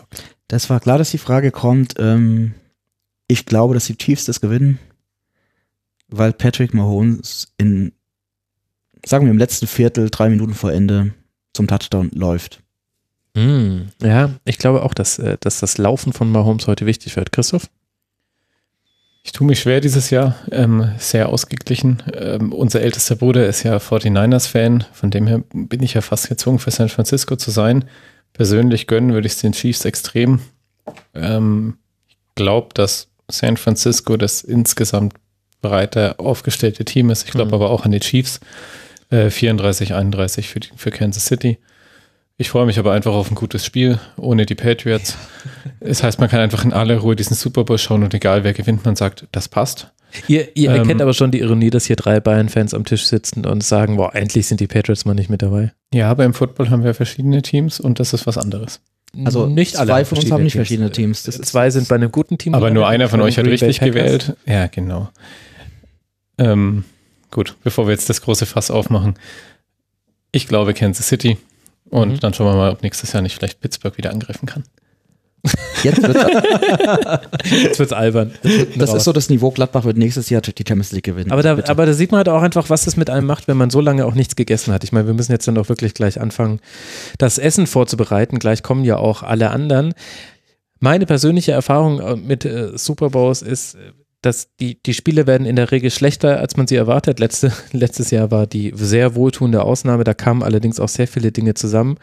Und es ist wichtiger, die gute Verteidigung zu haben, als die gute Offensi- Offensive zu haben. Wie gesagt, letztes Jahr war die Ausnahme, wobei da ja auch der Strip-Sack an Brady, ähm, der hatte ja noch einen Two-Minute-Drive, die Entscheidung herbeigeführt hat, okay, ich werde hier darauf hingewiesen, ich soll jetzt schneller machen, okay, liebe Hörerinnen und Hörer, dann bekommt jetzt leider nicht die, die mega geile und mega richtige Analyse von mir, aber weil hier mein Bruder sagt, ich soll mich beeilen, ich glaube, die 49ers äh, werden das gewinnen. In einem äh, nicht kompletten Low-Scoring-Game, aber für Chiefs-Verhältnisse Low-Scoring, das wird so ein 32-31, glaube ich, für die 49ers. Wir hatten schon Super Bowls, da waren wir froh über sieben Punkte pro Viertel. Also daher, Oh ja, die Rams gegen die Patriots, das war schlimm. Und erinnert ihr euch noch damals an den Bronco? ich habe die Broncos Oh ja, der war auch schlimm. Aber wir hatten Panthers auch, gegen die Broncos, das war nämlich genau so eine Konstellation, wo man gesagt hat, mein Gott, werden äh, diese Panthers mit Cam Newton Aber- über die Broncos drüber aber wir War das nicht das Jahr mit den Haien in der Halbzeitshow? Ja, ja, und, und mit dem, mit dem Safety beim ersten Play. Gran Ja, Erstes das Play, das Cam war. Newton, Genau. Safety, Denver Broncos. Grandioses, erst, sicher. ja. grandioses erste Viertel, grandiose Halbzeitshow, der Rest war ziemlich scheiße. Da, also mit den Haien bin ich mir gerade auch nicht sicher, ob das. Nein, die Haie waren ein anderes Spiel, weil die Haie, das haben wir nämlich hier gesehen. Und, oder Ehrlich, in, haben wir das Nein, das haben wir in Franken gesehen. Genau. Genau, das haben wir in Franken Ja. gesehen. Entschuldigung. Das war nämlich der, Und den das die Denver-Spiel- Patriots gewonnen haben gegen die Seahawks. Das Richtig, war der High. Das war der High Bowl und das Denver-Spiel habe ich nämlich alleine geschaut damals. So, liebe Hörerinnen und Hörer, das war für euch jetzt auch echt spannend, was wir hier hinten raus nochmal zu sagen hatten. Ich danke sehr, sehr herzlich meinen äh, beiden Gästen. Zum einen Alex Fischer, at alex-muck86. Man kann dir auch bei Twitter folgen, wenn man sich für Groundhopping, den FC Bayern und viele andere Themen interessiert. Alex, danke dir, dass du mal wieder mit dabei warst. Immer wieder gerne. Und danke auch an Christoph, meinen Bruder, deswegen heißt er logischerweise auch Ost at Krusty, der Clown auf Twitter. Wie hieß du eigentlich früher? Bei, bei der allerersten Folge hier hieß du noch anders. Ja, das will ich nicht ansprechen. Okay. Ja, es war äh, Spitzname und eine blöde Zahl, so wie viele auf Twitter, die noch keine Ah. zündende Idee hatten. Und dann äh, habe ich beschlossen, mir doch mal Gedanken zu machen. Krusty der Clown ist auf jeden Fall für deine Verhältnisse überraschend witzig. Ja, wenigstens einer von uns beiden muss ja ein bisschen lustig sein. Ich habe diese Pause bewusst gesetzt. So, liebe Hörerinnen und Hörer, danke fürs äh, Zuhören in dieser Super Bowl-Folge zum 20. Spieltag. Das war Schlusskonferenz Nummer 259. Ich habe noch drei Podcast-Empfehlungen. Ihr könnt den MINT-Korrekt Jahresrückblick hören, also methodisch inkorrekt, ein sehr, sehr guter Wissenschaftspodcast. Der Jahresrückblick lohnt sich immer besonders. Dann möchte ich euch empfehlen vom That Peter Crouch Podcast, der sowieso sehr empfehlenswert ist. Die letzte Folge geht über Tackles und es ist genau so, wie man sich vorstellt, wenn Peter Crouch über Tackles spricht. Sehr, sehr witzig. Hört That Tackles Episode vom Peter Crouch Podcast. Und weil wir hier die Super Bowl Folge aufnehmen, natürlich auch der Hinweis auf den meiner Meinung nach besten deutschsprachigen Football-Podcast Downset Talk. Die sind auch sehr unterstützenswert, fahren ein ähnliches Modell wie der Rasenfunk. Hört bei Downset Talk rein und unterstützt die beiden Jungs, Christoph Kröger und Adrian Franke. Sie haben es beide verdient. Ihr könnt natürlich auch den Rasenfunk unterstützen unter rasenfunk.de slash unterstützen. Eine schöne Woche euch. Bis bald hier im Rasenfunk. Macht's gut. Ciao. Servus. Servus. Das war die Rasenfunk-Schlusskonferenz. Wir gehen nun zurück in die angeschlossenen Funkhäuser.